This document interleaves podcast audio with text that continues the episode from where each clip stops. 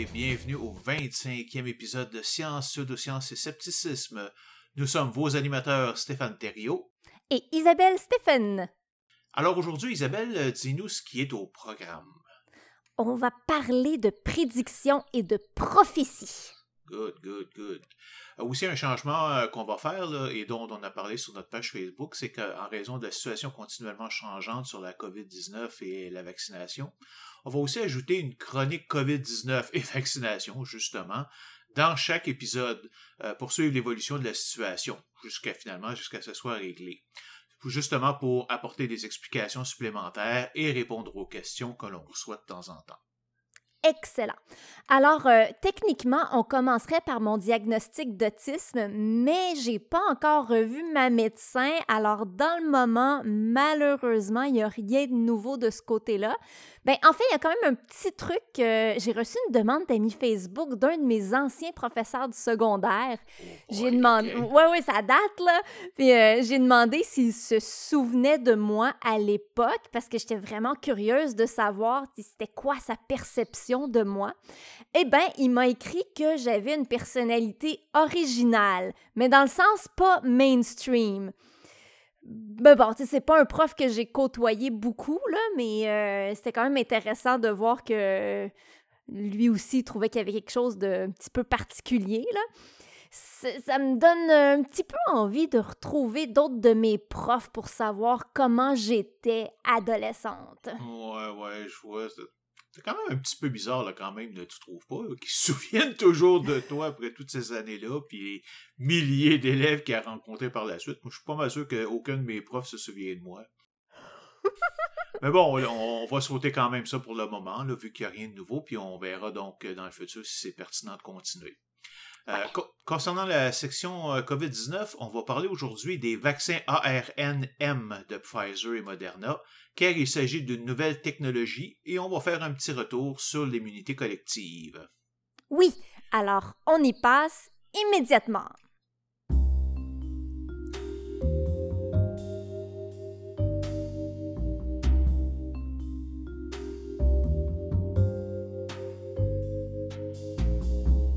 Nous voici maintenant dans la section COVID-19 et vaccination de l'épisode.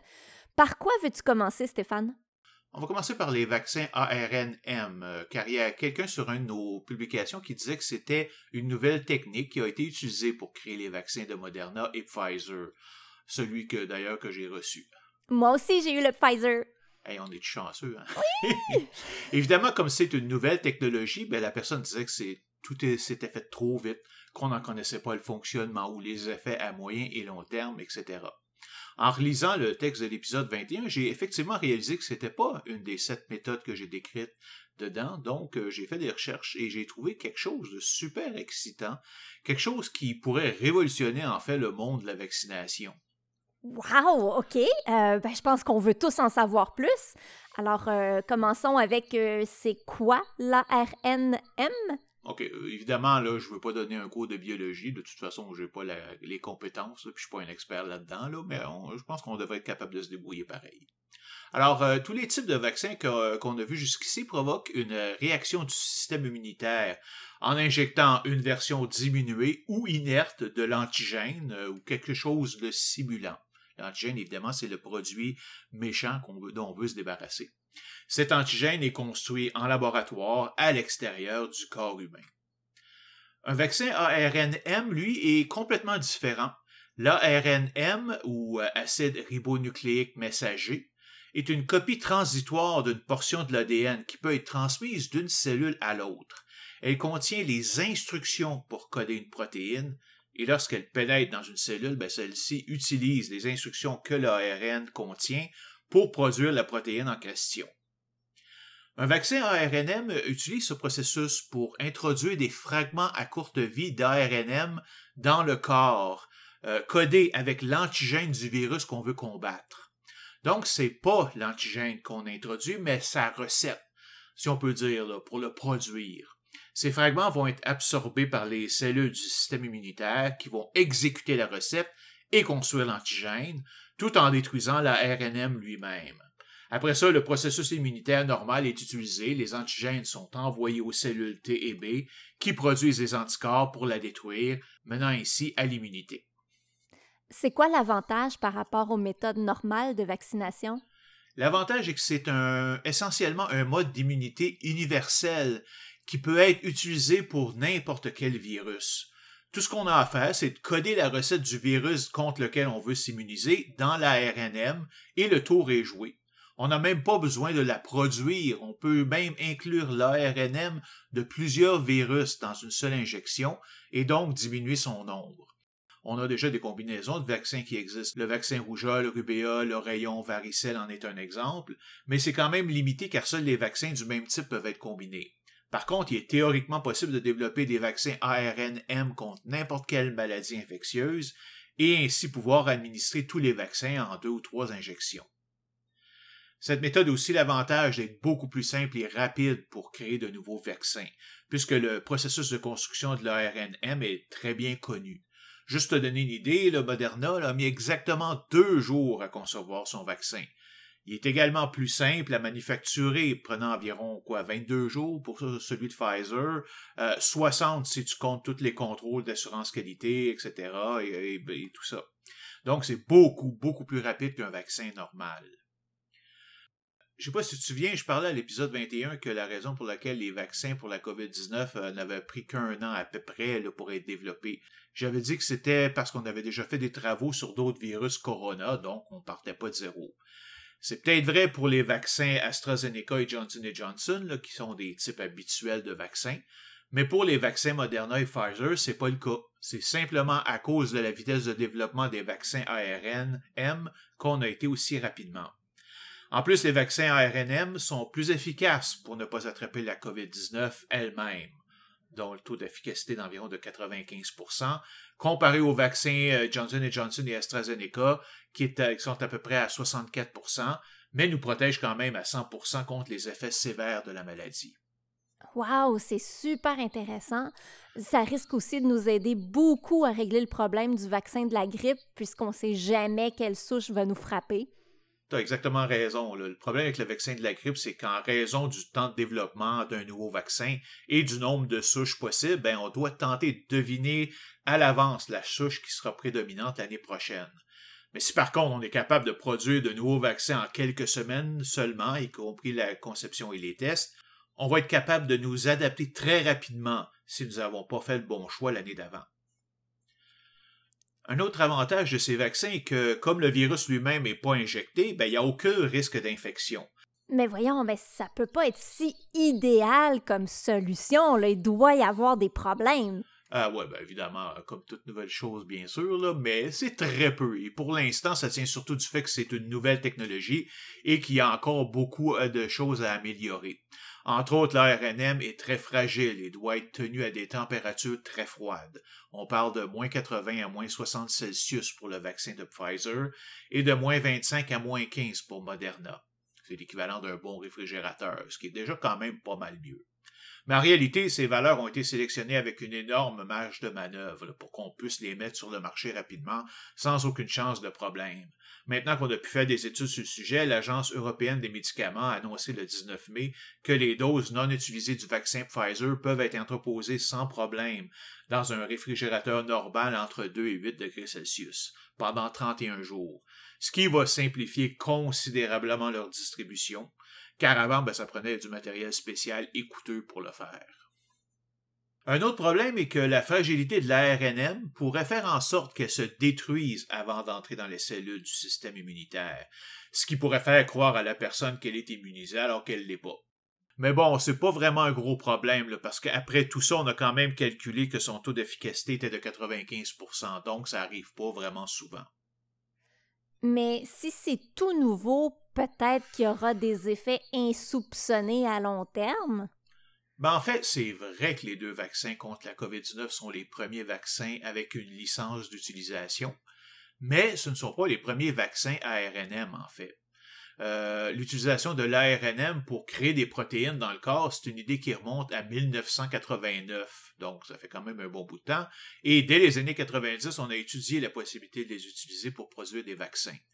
C'est donc pas une technologie là, qui est apparue de nulle part en 2020. Là. Évidemment, ça a pris un certain temps pour développer la technologie, mais après plus de 30 ans de travail, elle est maintenant assez mature pour être utilisée. Donc, pour ceux qui disent que c'est quelque chose de nouveau et d'inconnu, ben, vous pouvez pas mal aller vous rhabiller. Hein. D'ailleurs, d'ailleurs, les vaccins contre le COVID-19 ne sont pas les premiers vaccins ARNM produits.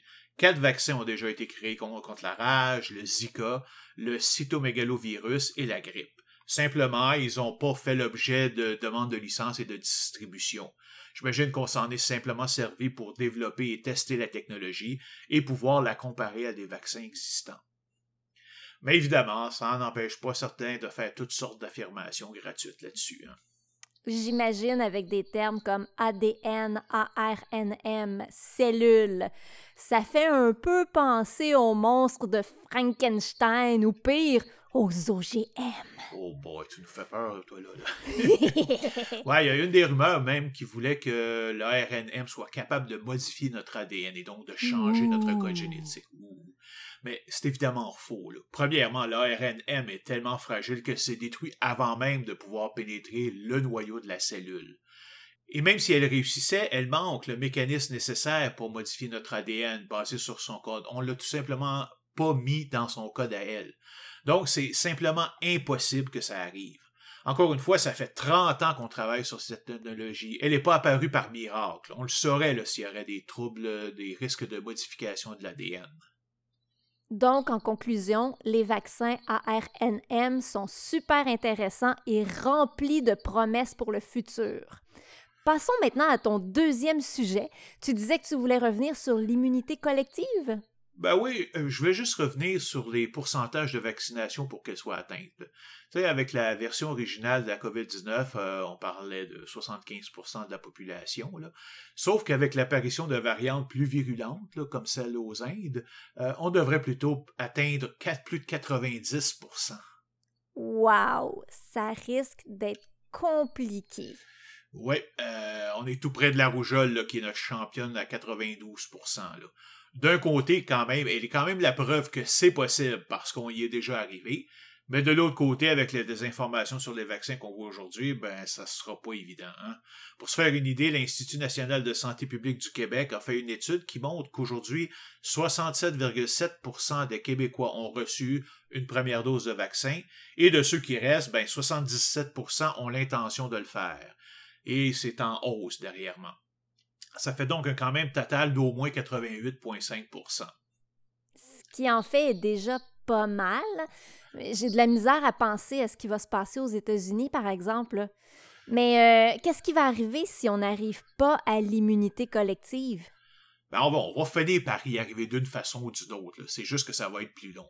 Tout simplement parce que plusieurs de ceux qui ne sont pas immunisés ben, vont finir par attraper la COVID-19 et seront donc immunisés s'ils survivent, bien sûr et donc le pourcentage de personnes immunisées va monter de lui-même. Il faut quand même se rassurer que l'immunité collective soit atteinte ou non, ça ne touche pas à votre euh, immunité personnelle. si vous êtes immunisé, vous êtes immunisé. C'est pour ceux qui ne peuvent pas être vaccinés ou ceux pour qui le vaccin n'a pas fonctionné que c'est important. Et ça, c'est même sans savoir si les vaccins sont efficaces contre les différentes variantes. Ouais, c'est pour ça qu'il y en a qui disent que, comme la grippe, le COVID-19 pourrait rester avec nous pour de bon, du moins dans certains coins du globe. Par contre, certaines études récentes semblent montrer que les vaccins sont efficaces contre les variantes, juste peut-être un petit peu moins.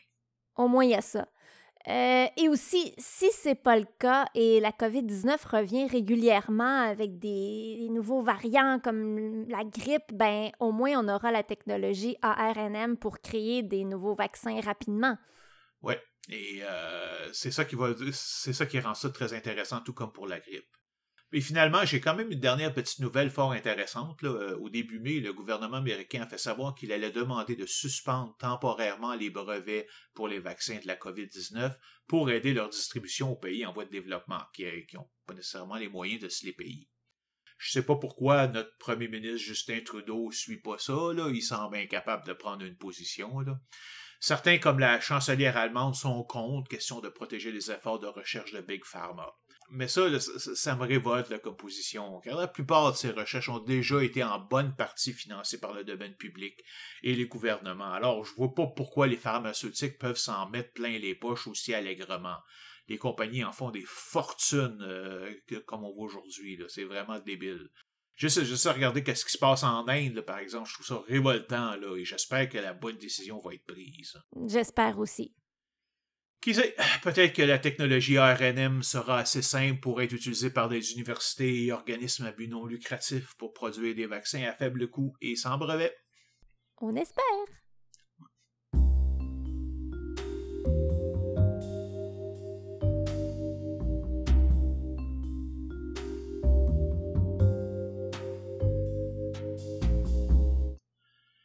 Bon, je reprends mon rôle d'animateur pour le reste de cet épisode. Alors Isabelle, euh, j'avais prédit en ligne que tu allais nous parler de prédictions et je suis content de voir que j'avais raison. Ben oui, c'est-tu bizarre? Ben ouais, on dirait presque que c'est arrangé avec le gars des vues.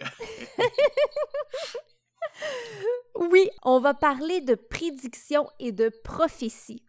Les deux sont très semblables à la base, les deux vont faire des prévisions sur l'avenir.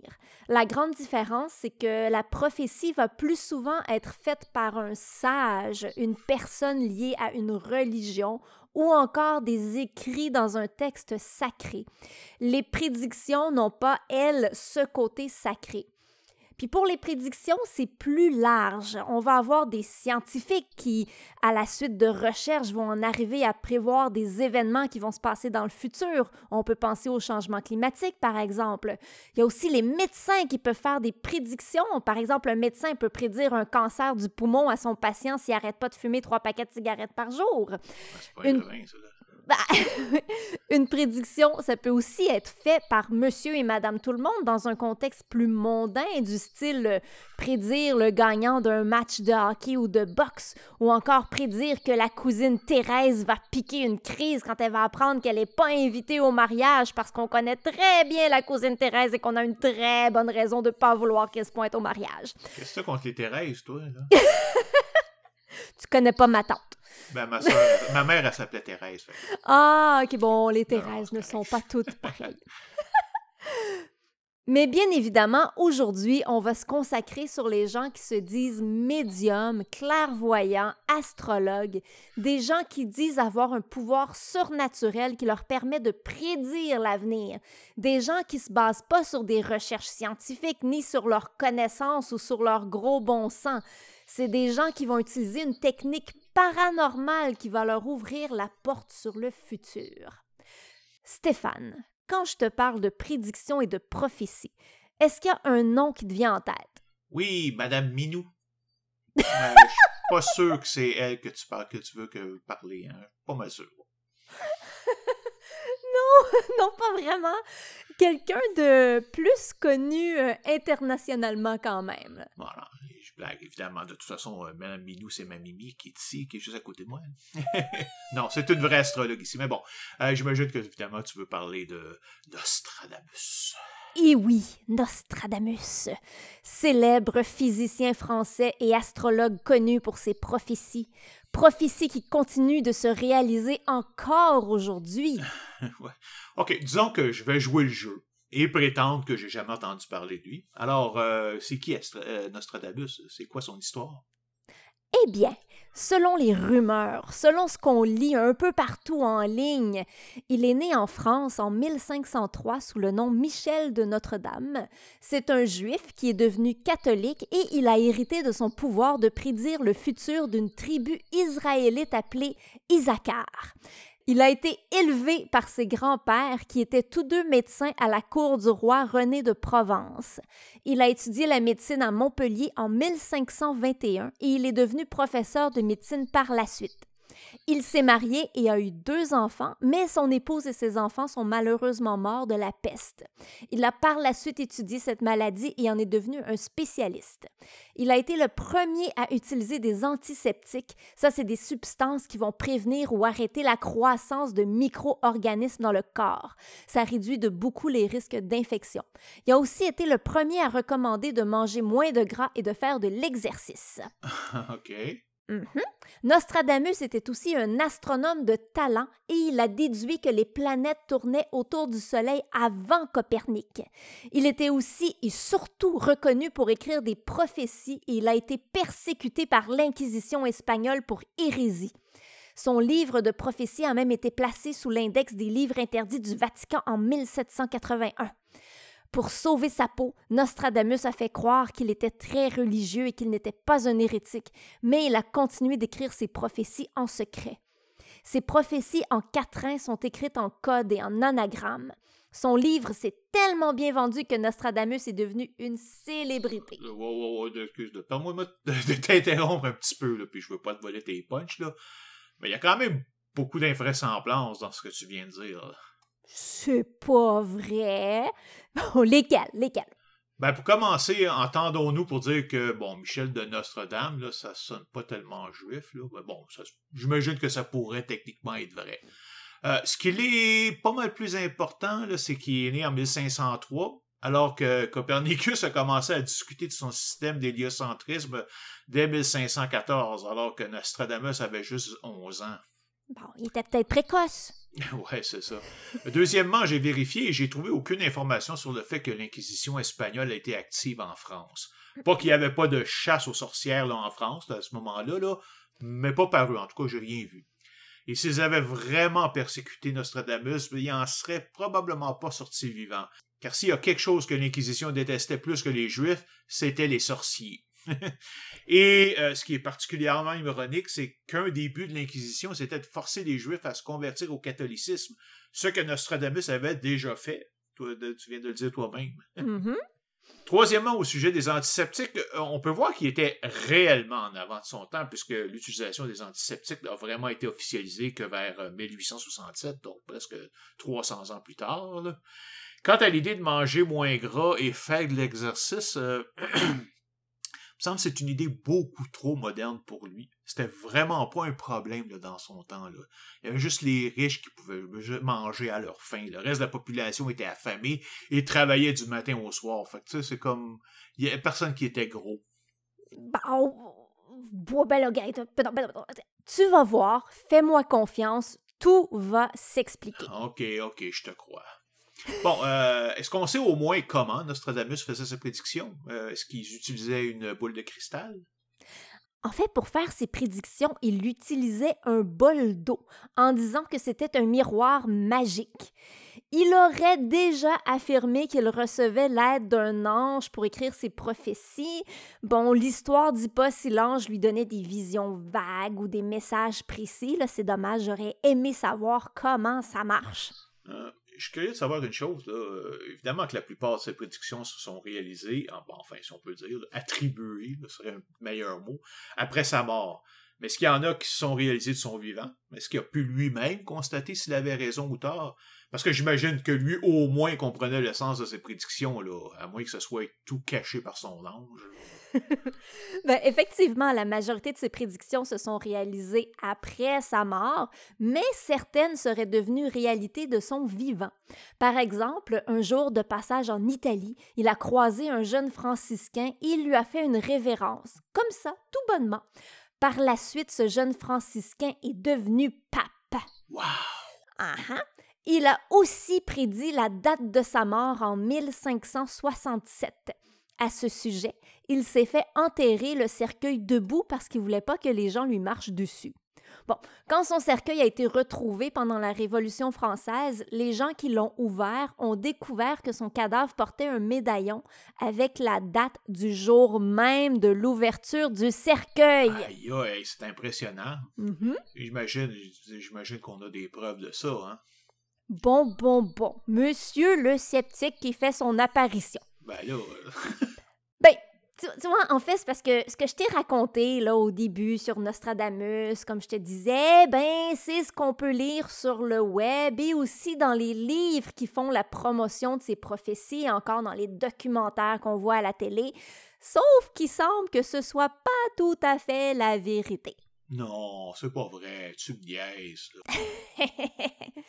Il y a des chercheurs qui ont été creusés dans le passé de Michel de Notre-Dame et le fameux prophète n'était pas un juif converti au catholicisme, c'est un de ses grands-pères qui l'a fait et donc lui était catholique.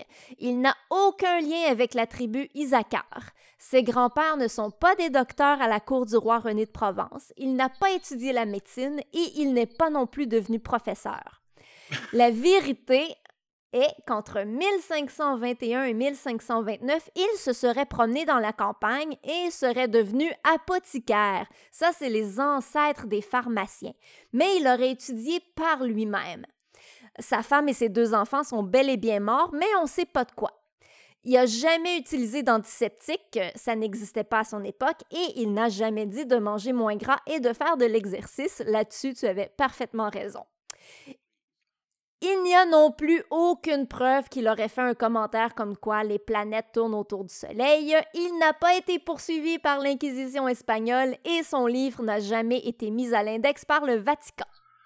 Ouais, ça, ça aurait été surprenant parce que de toute façon, c'est impossible de comprendre ce qu'il écrit dans ses livres, donc euh, c'est difficile de dire que c'est de l'hérésie. Hein.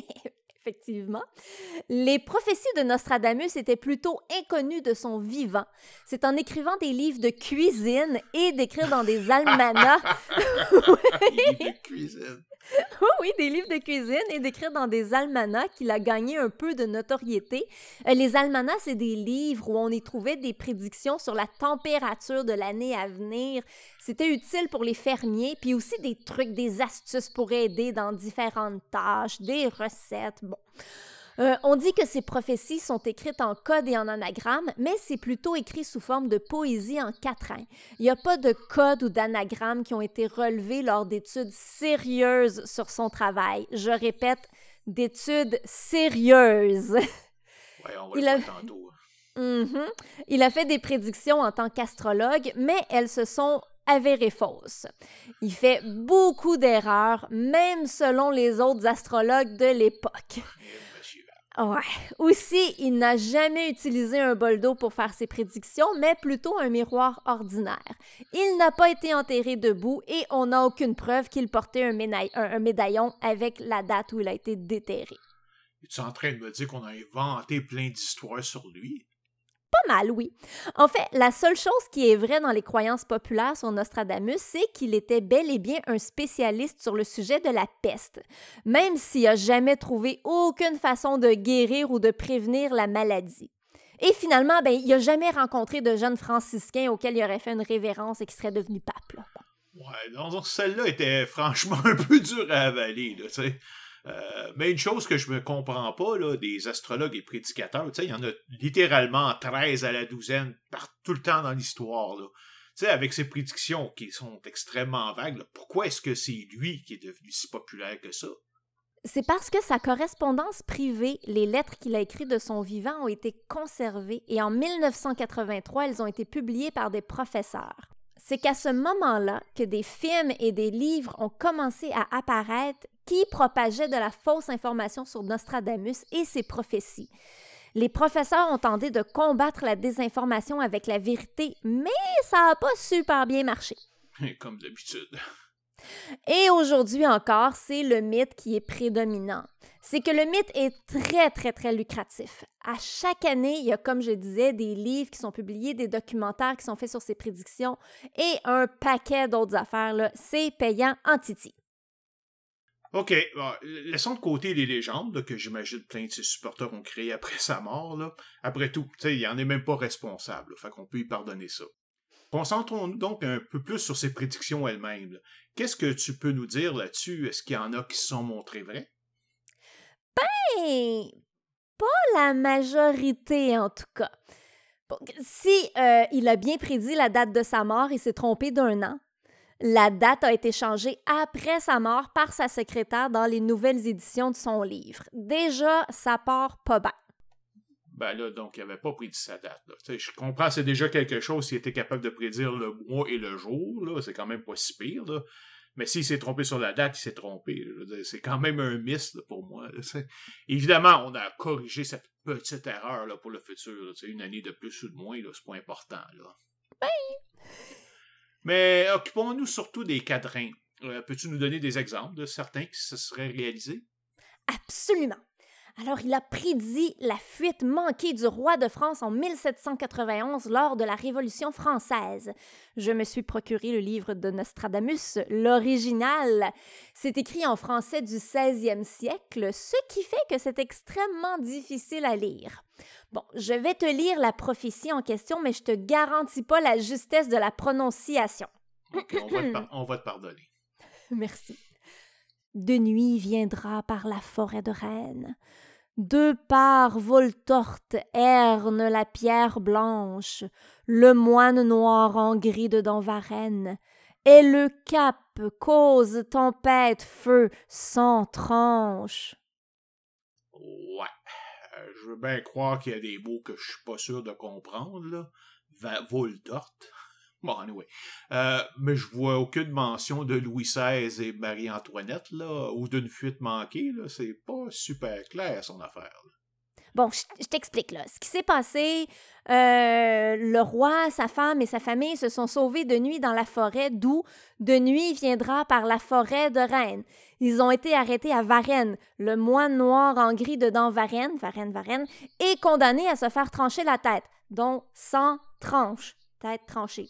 Euh, wow, wow, wow, ça vient d'où tout ça, là? Qui Des livres de Nostradamus. Ouais, non, mais l'interprétation, je veux dire, qui nous dit que ces deux là sont le roi puis la reine?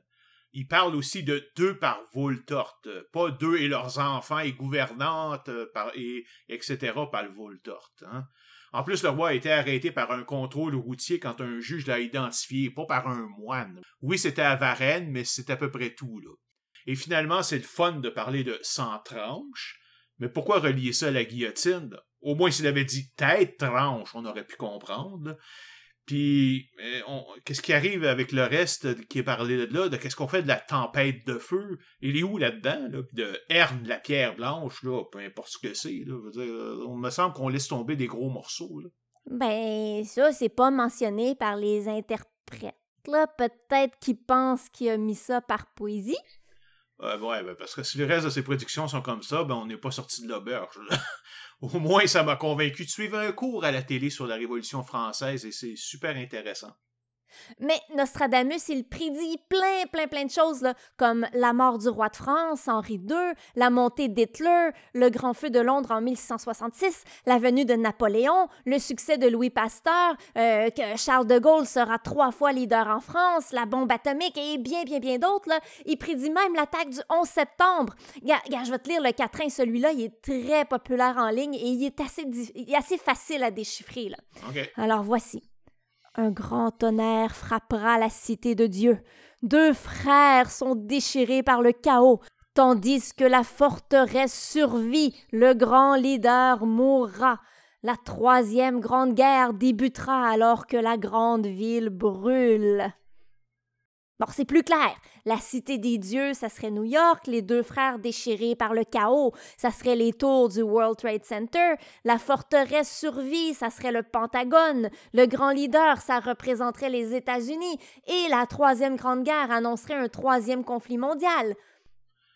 Euh, c'est peut-être plus clair, et de toute façon, c'est pas mal trop clair, hein, parce que franchement, là, ça sonne pas vraiment français du, 18, du 16e siècle, ça, là, mais bon, on va dire que c'est une version, quelqu'un, j'imagine que quelqu'un l'a traduite en, français normal, là. mais c'est quand, quand je regarde ça, c'est quand même ridicule. Là. Premièrement, là, pour, juste par sa forme, là, Catherine est beaucoup plus long que ceux que j'ai vus, et surtout beaucoup plus précis. Hein. Sauf que New York, cité de Dieu, c'est bien la première fois que j'entends ça. Là. Tu sais, que tu regardes avec la violence quotidienne, le crime organisé, les gangs de rue, etc. Là.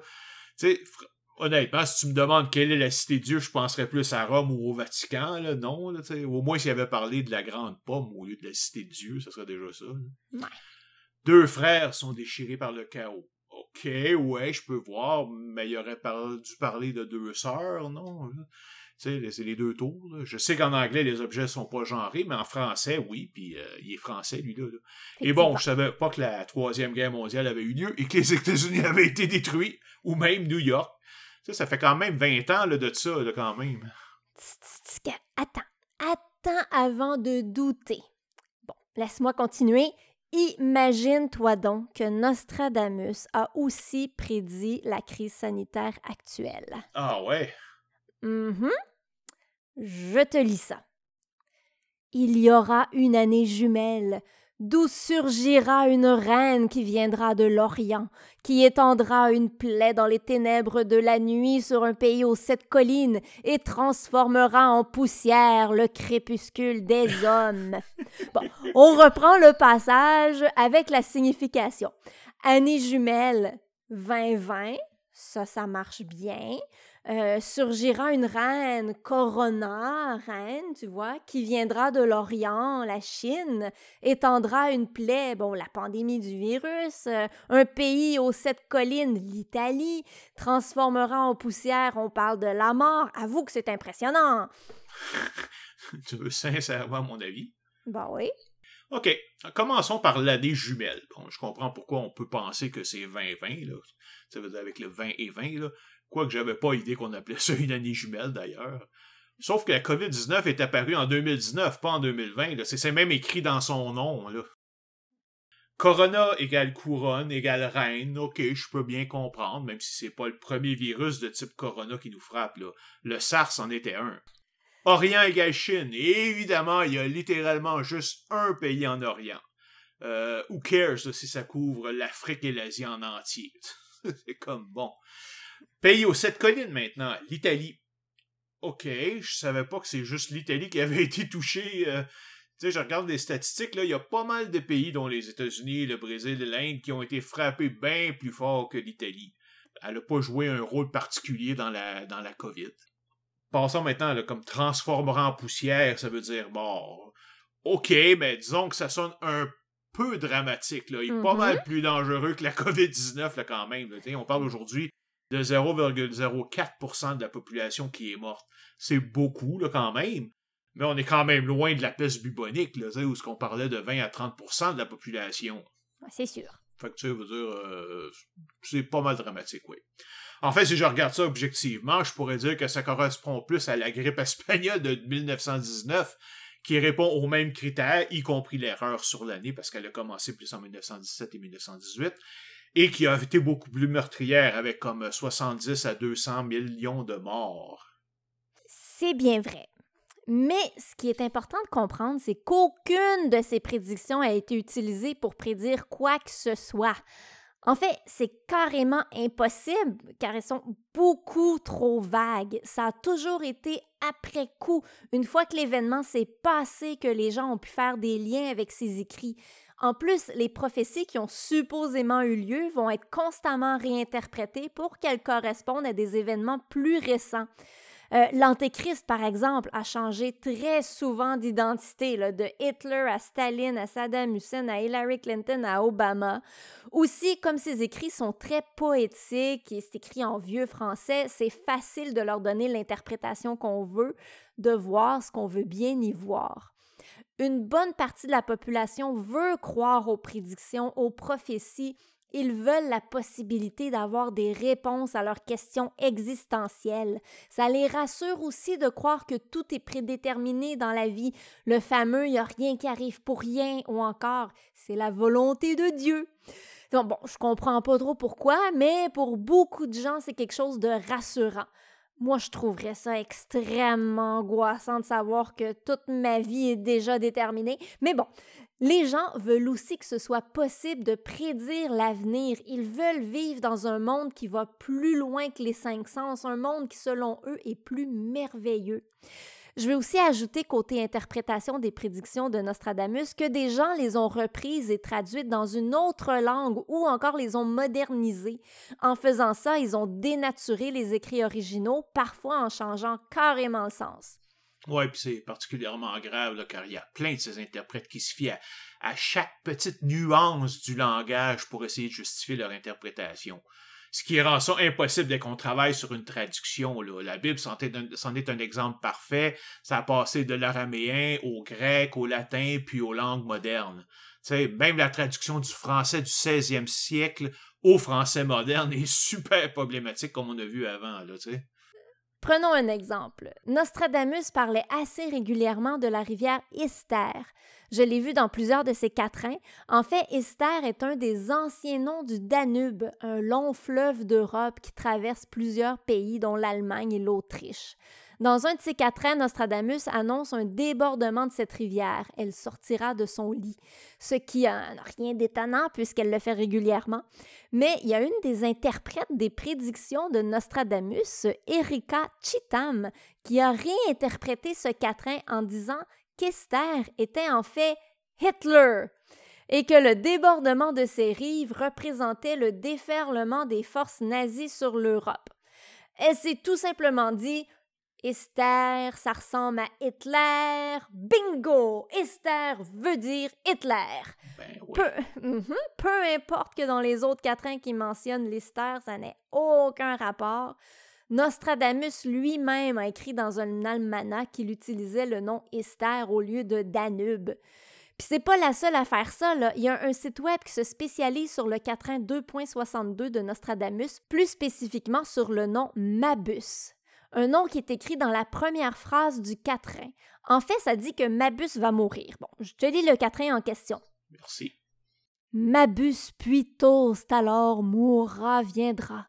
De gens et bêtes une horrible défaite, puis tout à coup la vengeance on verra, sans main soit fin quand courra la comète. Eh bien ça, beaucoup de gens qui se spécialisent dans les interprétations des prophéties de Nostradamus affirment que Mabus serait soit le prédécesseur du troisième antéchrist, soit l'antéchrist lui-même. Ça vaut la peine de préciser que dans toute l'œuvre de Nostradamus, c'est l'unique fois où il nomme Mabus.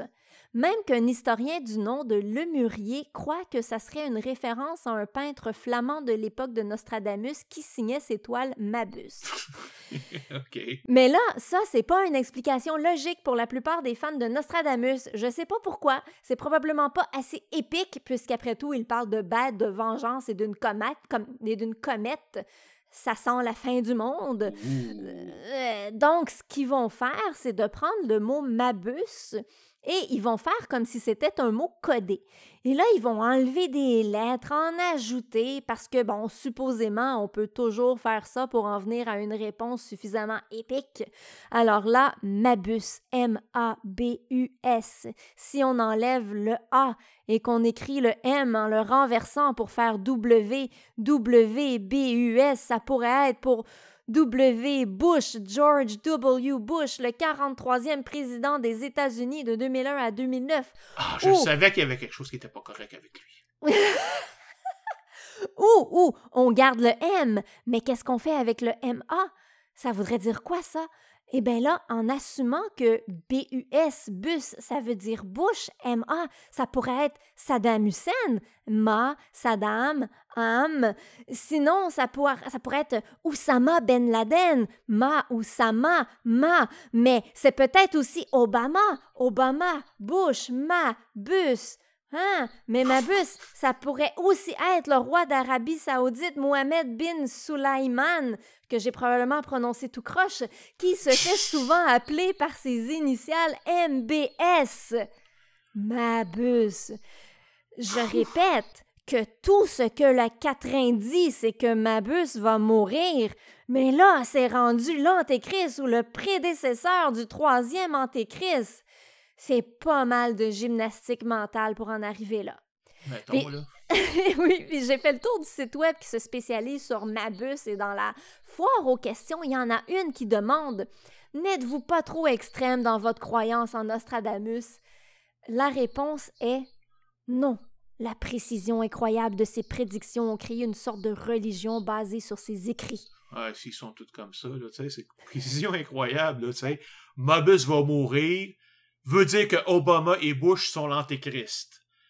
Effectivement, c'est vraiment là, incroyable comme précision, là, j'en reviens pas. Incroyable. Surtout, que, pour- ah, surtout que les deux sont hors de la, de la politique là, à ce moment-ci, pratiquement, là, sais. Effectivement.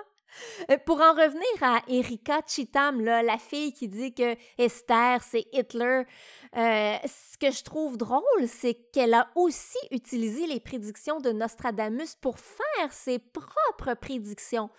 Mais bon, elle n'est jamais arrivée à prédire quoi que ce soit. Là. Donc, elle, à chaque année, elle change un peu les prédictions. Elle change les noms, euh, mais elle n'a jamais, jamais eu de succès, jamais. Puis elle n'est pas toute seule à faire ça. Chaque année, il y a des nouveaux livres de prédictions de Nostradamus interprétés par de soi-disant experts qui sortent sur les tablettes des magasins. Ils font des prédictions sur l'année qui vient et généralement, les interprétations des prédictions sont pas mal à côté de la drague. Ça, ça, surprend-tu vraiment? Pas vraiment, je te dirais. Mais en plus des interprétations, il y a des gens qui se sont amusés à faire eux-mêmes des prédictions semblables à Nostradamus et à partager ça sur le web en les faisant passer pour des vraies prédictions. C'est le cas de celle du 11 septembre que je t'ai lu tout à l'heure. Elle est totalement fausse, ça ne vient pas de Nostradamus. Et comme tu dois bien t'en douter, la prédiction sur la crise sanitaire actuelle est aussi inventée de toutes pièces par des internautes en soif de clics. Ouais, c'est pas surprenant là, que comme je disais tout à l'heure, même s'ils utilisaient des métaphores, là, elles restaient beaucoup plus précises que celles de Nostradamus, là, qui peuvent littéralement dire n'importe quoi. Et le danger, en fait, quand on est super précis, c'est qu'il devient difficile par la suite de dire euh, Ah non, non, je me suis pas trompé, c'est les autres qui ont mal compris ce que je voulais dire. Plus t'es vague, plus c'est facile de dire ça. Effectivement. Puis Nostradamus est peut-être le plus populaire, mais il y a beaucoup de gens qui affirment non seulement être capables de voir dans le futur, mais d'avoir aussi des connaissances d'événements du passé et du présent d'une personne qu'ils ne connaissent pas, et ce sans utiliser la déduction logique, mais plutôt en utilisant la perception extrasensorielle. Pour la perception extrasensorielle, c'est une perception qui va plus loin que les cinq sens habituels disons que les sens connus, quand en fait il y en a plus que cinq, mais bon, c'est pas grave. Bon point. Euh, on appelle ces gens qui ont ce pouvoir clairvoyants. Ils vont être capables de voir le passé, le présent et le futur d'une personne en utilisant différentes techniques. Ça peut être de lire dans une boule de cristal, par l'astrologie, lire les astres, dans les feuilles de thé, le tarot, simplement en face à face avec une personne ou même au téléphone. On entend souvent parler d'un don de voyance. Ces personnes-là seraient nées avec la capacité de voir l'avenir comme d'autres sont nés avec un talent naturel pour la musique, par exemple. Ouais, je me souviens des années 80 d'un livre qui a été publié ici au Québec. ça s'appelait Ils ont vu l'an 2000. Enfin, c'était un groupe de gens ordinaires qui avaient été mis sous hypnose et leur esprit, supposément, envoyé dans le futur en l'an 2000. Puis, évidemment, quand ils sont revenus pour décrire ce qu'ils avaient vu. Évidemment, ils ont presque tout faux, mais je me souviens en particulier d'une prédiction comme quoi Montréal était recouverte par les eaux à ce moment-là. Et il faut dire que c'était au moment où on commençait à parler du réchauffement climatique de la planète et de la fonte des glaces je me souviens de ça. Ma tante en parlait dans les années 80 quand on allait la visiter. C'était en même temps que la panique satanique. Je me souviens très bien qu'elle avait dit que la compagnie Procter Gamble donnait tous ses profits à l'église de Satan, de Satan et que dans 20 ans, Montréal allait s'enfoncer dans l'eau. Ça s'est pas passé, mais ça a fait jaser. Mais là, on a des prédictions extraordinaires de Nostradamus pour l'année en cours, soit 2021. Alors attache-toi bien. Il nous prédit une apocalypse de zombies et tout le kit. De zombies? Mm OK. Oui, oui, oui. Ça va être un scientifique russe qui va créer une arme biologique et produire un virus qui va rendre les humains zombies avant que ce soit la fin de l'humanité. Il a aussi prédit le Bitcoin. Mm-hmm. Il aurait dit que les gens vont refuser de payer des taxes et avec l'aide du Bitcoin, beaucoup de gens ordinaires allaient devenir riches et que la richesse allait se transférer des riches aux pauvres. Ouais, encore. le Bitcoin a été créé en 2009, pas en 2021. Là. Et en plus, il y a beaucoup de monde qui pensait que la crypto-monnaie les mettait effectivement à l'abri des taxes. Oui, vrai. Ils sont fait ramasser par les gouvernements par la suite. Il y en a plusieurs qui ont été ruinés parce que c'est pas vrai. Et le scénario va se reproduire avec la bulle actuelle. On va aussi avoir une famine de proportions bibliques. Les musulmans vont devenir les leaders de la planète. On va avoir une tempête solaire, une comète va frapper la Terre, un tremblement de terre va dévaster la Californie. Les soldats des États-Unis vont avoir un implant d'une puce dans le cerveau. On va assister à la destruction de l'Église catholique. Le troisième antéchrist va naître et la cerise sur le Sunday. La nouvelle ère de glace va commencer. Fac attache ta il reste encore six mois à 2021. Ça va être rock'n'roll, pas à peu près. Aïe, aïe. Je pense que je vais aller m'acheter du popcorn parce que ça, d'ici la fin de l'année, ça va être occupé en maudit. Mais la nouvelle ère glaciaire, ça me fait particulièrement rire. avec le réchauffement climatique qu'on a puis la fonte des glaciers, là, ça va faire du bien finalement d'avoir une nouvelle ère glaciaire.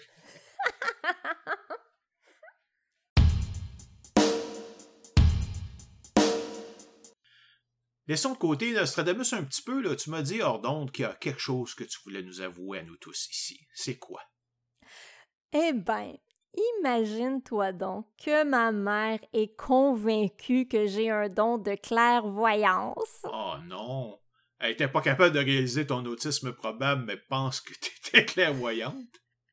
ben oui, parce que, bon, quand j'avais trois ans, en 1979, mon père il a voulu s'acheter la toute nouvelle voiture qui venait d'arriver au Québec, là, une voiture russe, la Lada. Puis on a été au concessionnaire pour voir la voiture, puis là, en la voyant, j'ai dit à mon père de ne pas l'acheter, que c'était pas une bonne voiture. Mon père l'a pas acheté et quelques jours plus tard, c'est sorti dans les journaux que les Lada, c'était des citrons. Non, mais comment tu peux expliquer ça autrement que ma fille est une clairvoyante? Euh, par le fait que la voiture était laide à mourir. Je t'imagine très bien, moi, à trois ans, détester une voiture juste pour son apparence, puis c'était vraiment poche comme apparence. Oh, mais c'est pas tout, hein, c'est pas tout. À 9 ans, on a dû déménager, moi à, moi à 9 ans, et j'ai prédit systématiquement dans chaque maison qu'on a visitée qu'on allait pas vivre là, jusqu'à ce qu'on se ramasse au chalet de mon grand-père en attendant de trouver une maison parce que la nôtre était vendue. Là, c'était dans un petit chac en campagne avec les toilettes puis la pompe à eau dehors. Là, c'était rustique. Moi, je, vraiment, euh, je dis à mes parents, c'est ici qu'on va habiter, mais ça va changer. là, mes parents me croient pas. Finalement, mon grand-père a donné son chalet à mon père et mes parents l'ont utilisé comme base pour construire notre maison. Mes parents vivent encore là et ils ont maintenant l'eau courante et les toilettes dans la maison. Ah, OK. Donc, au moins, c'est quand même un petit peu plus intéressant comme cas. bon, je vais faire un petit aparté sur la clairvoyance parce qu'il me semble que c'est à propos. Euh, il y a quelques années, environ cinq ans, j'ai suivi un cours de clairvoyance. J'en ah, ai déjà fait. Oui, absolument. J'en ai déjà fait un épisode complet sur mon podcast Le Monde merveilleux du scepticisme, mais je vais te faire un résumé ici.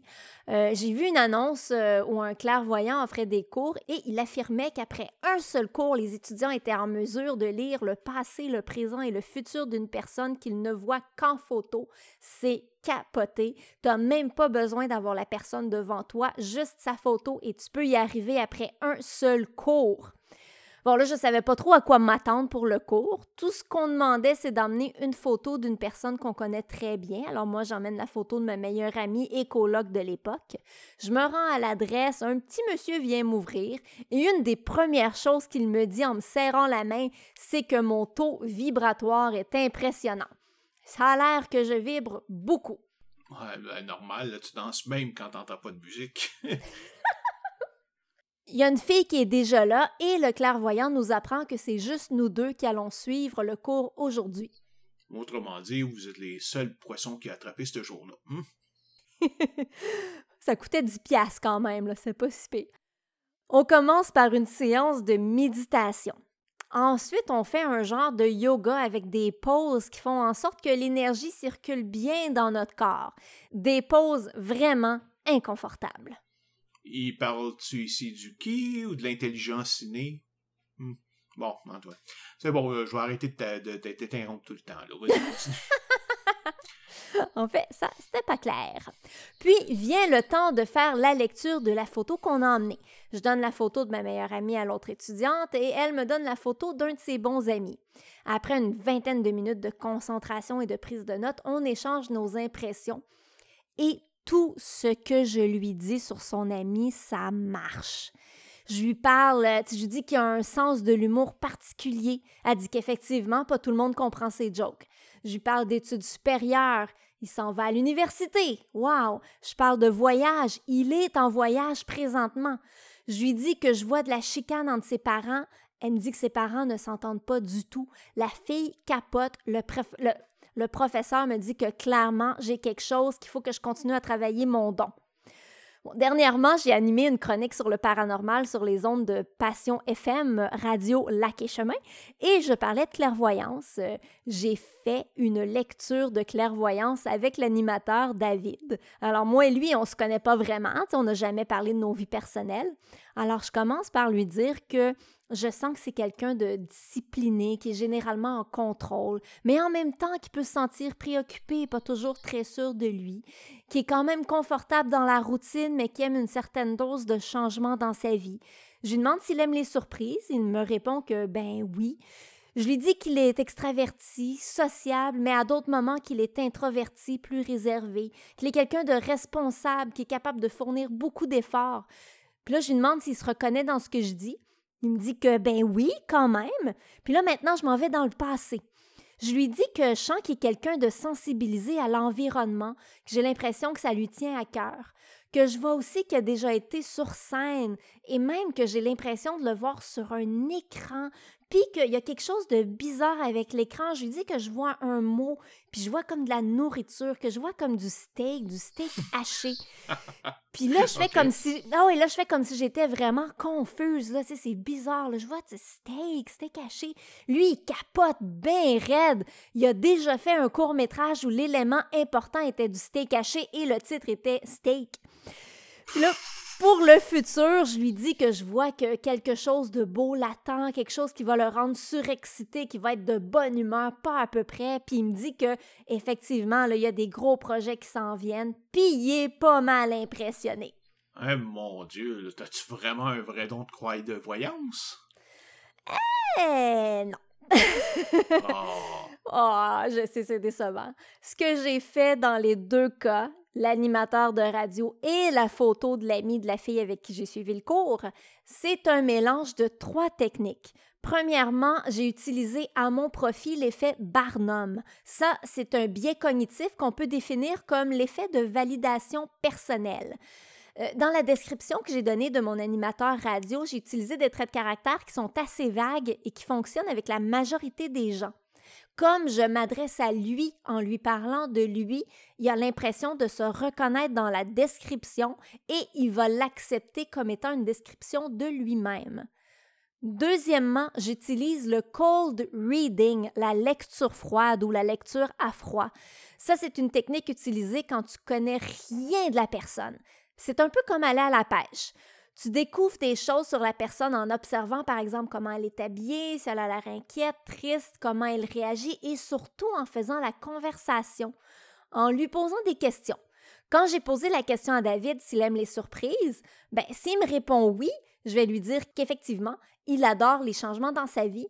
S'il me répond non, je vais lui dire qu'effectivement, il est plus confortable dans la routine. Parce que dans ma phrase précédente, je lui ai parlé des deux contraires. Je lui ai dit, tu es quand même confortable dans la routine, mais tu aimes une certaine dose de changement dans ta vie. Routine et changement. Et tout le monde veut au moins un peu des deux. Ouais, j'imagine que ça correspond à genre 95-97% de la population. Et voilà. Pour faire la lecture de la photo euh, du gars que je connaissais pas dans, dans le cours, j'ai pratiquement juste utilisé du cold reading mixé avec l'effet Barnum. Quand j'ai parlé d'études supérieures, j'ai dit je vois des études supérieures, peut-être qu'il pense à des études supérieures ou qu'il a fait des études supérieures ou qu'il les a finies ou même abandonnées. Même chose pour les voyages. J'ai dit, je vois un voyage. Peut-être qu'il a fait un voyage, qu'il est en voyage, qu'il aime les voyages ou qu'il prévoit faire un voyage. J'avais pas grand chance de me tromper, là. Non, pas vraiment. ben, c'est ça. Puis au sujet de ses parents, j'ai parlé d'une chicane. Ça a passé comme un gros hit, mais en fin de compte, c'est banal, un couple qui se chicane. Petite question avant de passer à la troisième méthode. Je connais quand même la technique de lecture à froid et en fait, le principe, c'est d'offrir des choix vagues au sujet et de le laisser décider pour toi. Et donc, c'est lui qui va te donner l'information dont tu as besoin. Mais il me semble que c'est pas très difficile à se rendre compte quand quelqu'un utilise cette technique sur toi. pourquoi euh, croire au pouvoir du devin quand c'est toi qui lui donne volontairement 95% des informations qu'il va te répéter? C'est simple c'est la volonté de croire. Tu veux que le devin ait raison. Alors tu oublies le fait que c'est toi qui lui ai donné l'information et tu crois que c'est lui qui l'a deviné. Tout simplement. Maintenant, euh, venons à la troisième méthode que j'ai utilisée, le hot reading, la lecture chaude ou à chaud. C'est une technique utilisée quand tu as des informations personnelles sur la personne sans qu'elle le sache. Pour David, mon animateur de radio, été voir sa page Facebook. J'ai vu qu'il y avait des publications sur l'environnement, j'ai vu qu'il avait fait un show d'humour et j'ai vu qu'il a participé à un court métrage de kino qui s'appelle Steak. Donc c'est de la triche finalement. Ah ouais, et c'est pas si compliqué de faire de la lecture à chaud, surtout avec les médias sociaux. Si on prend pour exemple euh, votre cousine qui vous dit d'aller voir la clairvoyante Madame Pimparé, qu'elle est hallucinante, vous décidez d'aller voir Madame Pimparé et là, dès que vous entrez, elle vous dit que vous avez trois frères, deux sœurs, deux enfants, que votre grand-mère est décédée dernièrement et que ça va pas bien dans votre couple. Bon, c'est pas tant parce que Madame Pimparé est hallucinante, c'est plutôt parce que votre cousine lui a raconté sa vie et votre vie par la même occasion. Mhm. Puis le plus beau de toute l'histoire, c'est que quand on va voir une clairvoyante, on va juste se souvenir de ce qu'elle dit, qu'elle fonctionne avec nous. En anglais, on dit les hits, on va juste se souvenir des succès. Si Madame Pimparé vous dit Je vois que vous avez déjà failli vous noyer et que c'est pas le cas, elle va juste passer à autre chose et après la session, vous allez complètement oublier cette histoire de noyade. Vous allez juste vous rappeler qu'elle savait que vous aviez trois frères, deux sœurs, deux enfants, que votre grand-mère est décédée et que ça va pas bien dans votre couple. Eh oui, on a une mémoire sélective. On va avoir tendance, sans s'en rendre compte, à renforcer ses propres attentes. Puis c'est normal un peu là, quand même. Notre mémoire est limitée. On ne peut pas juste se rappeler de tous les détails. On oublie donc en général ce qu'on pense être inutile. Uh-huh. Et il faut aussi ajouter que les gens qui font de la clairvoyance, bien souvent, vont être convaincus qu'ils ont un don. Ils vont utiliser les mêmes techniques que moi. Ils vont se servir de l'effet Barnum, la lecture froide et la lecture chaude, mais ils vont pas s'en rendre compte parce qu'eux aussi ont une mémoire sélective et ils vont se souvenir de toutes les fois où ils ont misé juste et ça va les renforcer dans leur croyance en leur propre don. Mm-hmm. Sauf que toutes ces techniques, ça fonctionne juste avec des événements qui sont déjà passés. Tu peux pas vraiment les utiliser pour prédire les événements futurs. Effectivement. Pour prédire le futur d'une personne, c'est très simple. Tu y vas au feeling. De toute façon, c'est pas comme si elle pouvait te contredire. Juste à adapter tes prédictions à ce que tu sais d'elle. Si la personne est célibataire, mais ben, tu vas lui parler d'une rencontre possible au mois de juillet ou août, par exemple. Là, la personne va être super alerte en juillet et en août. Elle va se mettre plus en valeur côté vestimentaire, elle va porter plus attention aux gens qu'elle croise et il y a de fortes chances pour qu'effectivement elle rencontre quelqu'un. Si la personne s'inquiète pour l'argent, ben tu peux lui dire qu'il va y avoir des moments difficiles, mais tu vois qu'éventuellement ça va aller mieux.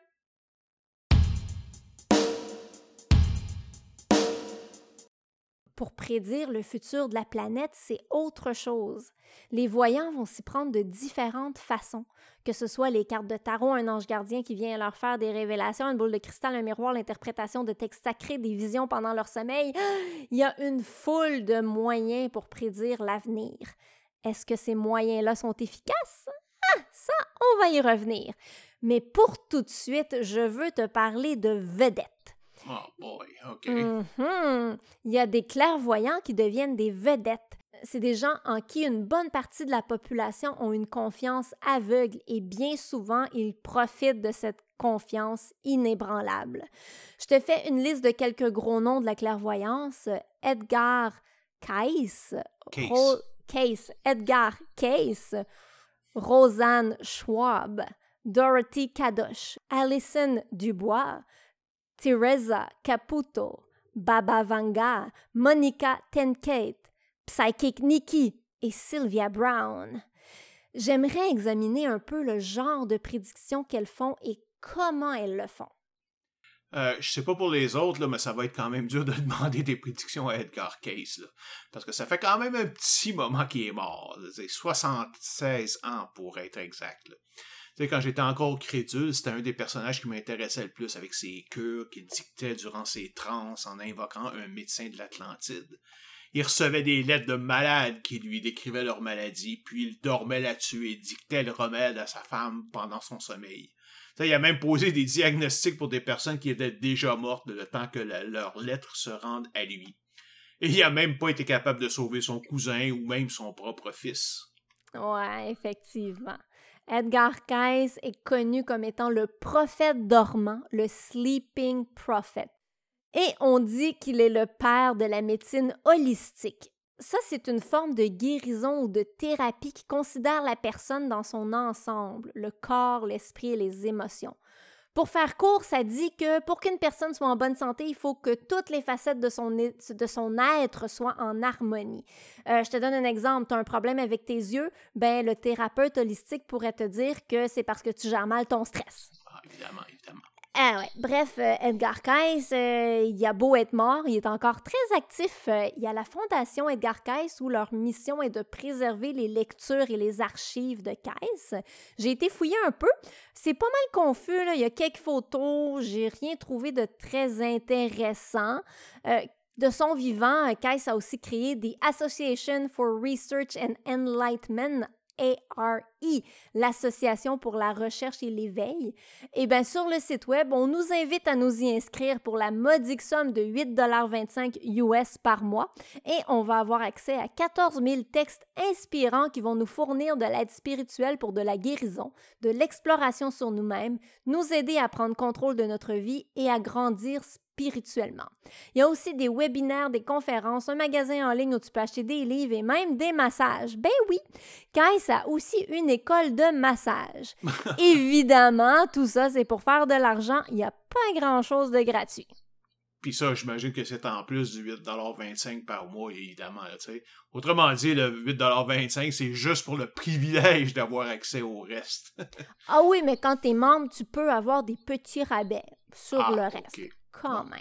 Donc, Keyes aurait fait plusieurs prédictions, dont le crash boursier de 1929, la Deuxième Guerre mondiale, l'inversion des pôles magnétiques, la convergence des compagnies de communication, la présence d'une secte inconnue avant la découverte des parchemins de la mer morte.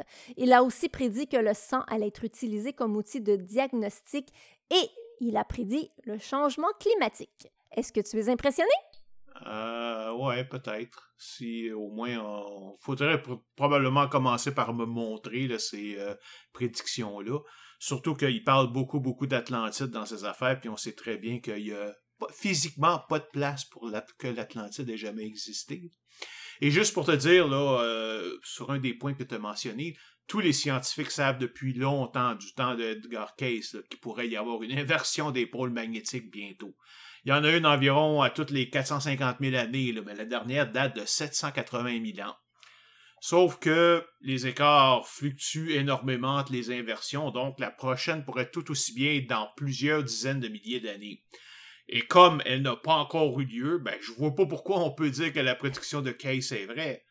Elle est même carrément fausse. Ça n'a pas encore eu lieu, tu sais.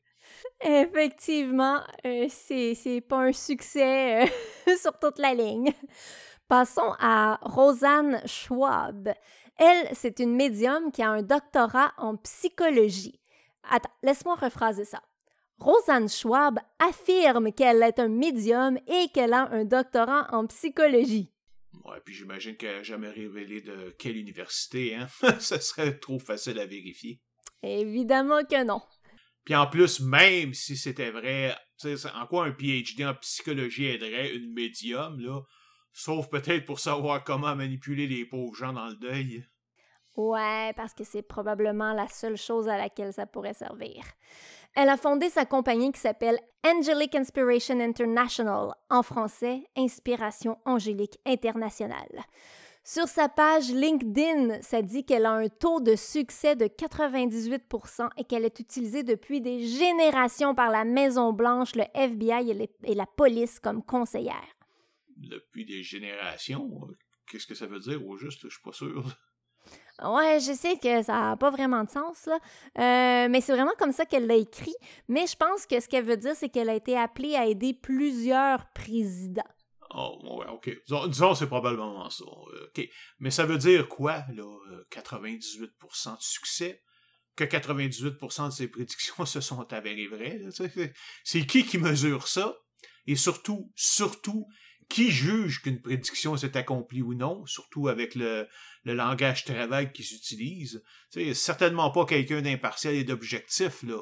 En fait, écoute, entre nous autres, je te parie qu'il y a absolument personne qui calcule ces statistiques, pas même elle. C'est juste un nombre impressionnant qu'elle a choisi comme ça pour justifier ses services, là, tout en se donnant une marge de manœuvre pour justifier quand elle se trompe. Puis je te garantis que c'est probablement bien plus que 2% du temps. c'est elle-même qui dit que 98% de ses prédictions se sont avérées vraies.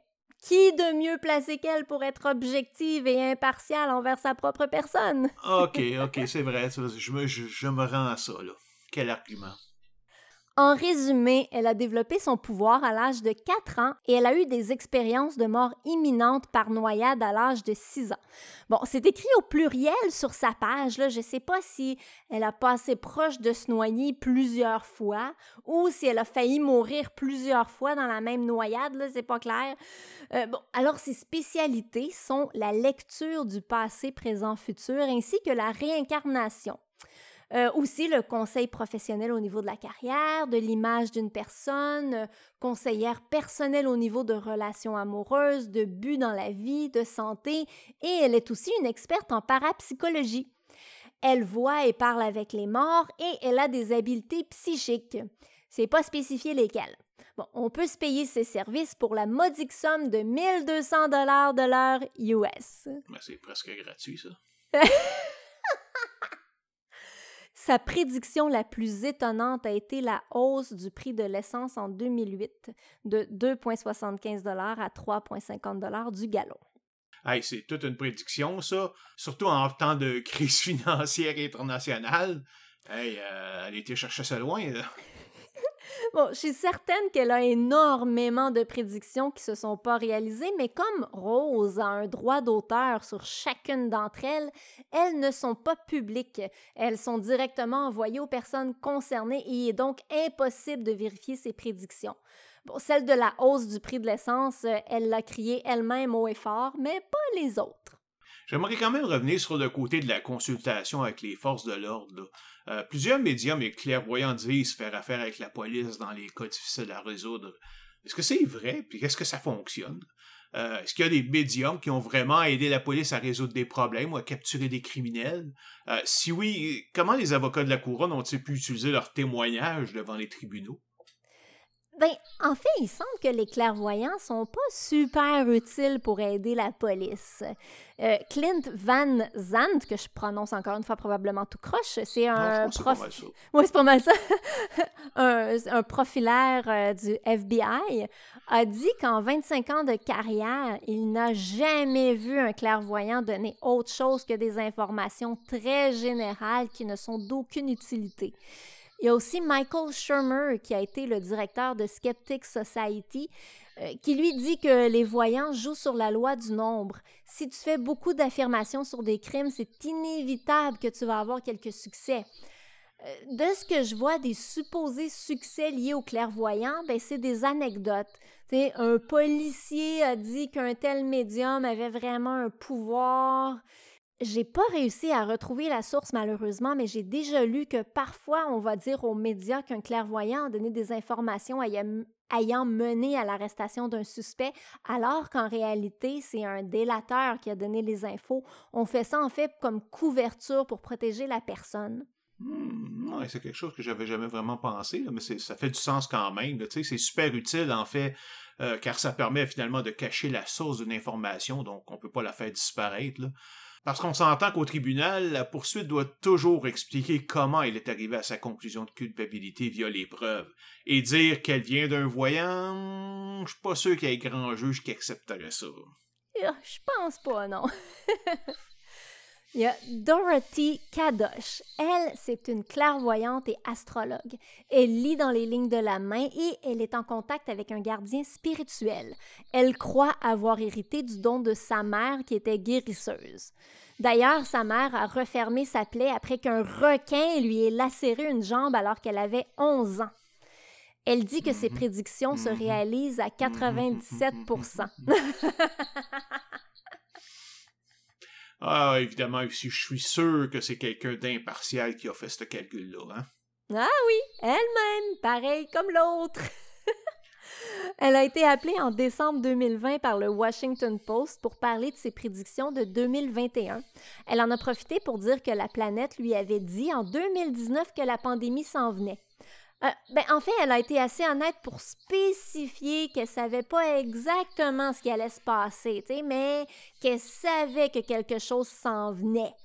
Pour 2021, elle a prédit que ça allait aller mieux, qu'on allait s'approcher de la fin de la crise. Ben là, quelque chose s'en vient en 2020, là. C'est-tu possible, techniquement, d'être un petit peu plus vague que ça? Ça, ça donne quoi de supposément avoir des pouvoirs de prédiction s'ils sont tellement vagues? Qu'il est impossible de faire quoi que ce soit avec ça à l'avance. Et aussi, ben oui, il y a toujours quelque chose qui s'en vient. À chaque année, il se passe des choses. C'est-tu bizarre? Hein? Le monde va penser que je suis cynique, mais bon. Et en plus, bravo pour penser que ça va aller mieux en 2021, surtout qu'en décembre, on savait déjà que les vaccins arrivaient. Toute une prédiction. Et encore une fois, ça va aller mieux y a-tu quelque chose de plus complètement vide et superbement vague que ça, là, sais? Absolument. Le vague, c'est quelque chose qui revient souvent chez les clairvoyants et les médiums. Toujours, je dirais même. Oui, toujours.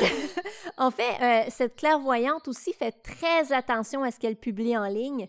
Elle fait des prédictions vagues quand elle est interviewée et se garde bien de faire des prédictions précises dans les médias. Elle garde ça pour ses clients. C'est drôle, on dirait qu'il y a comme un pattern qui commence à émerger. Oui, on dirait, hein?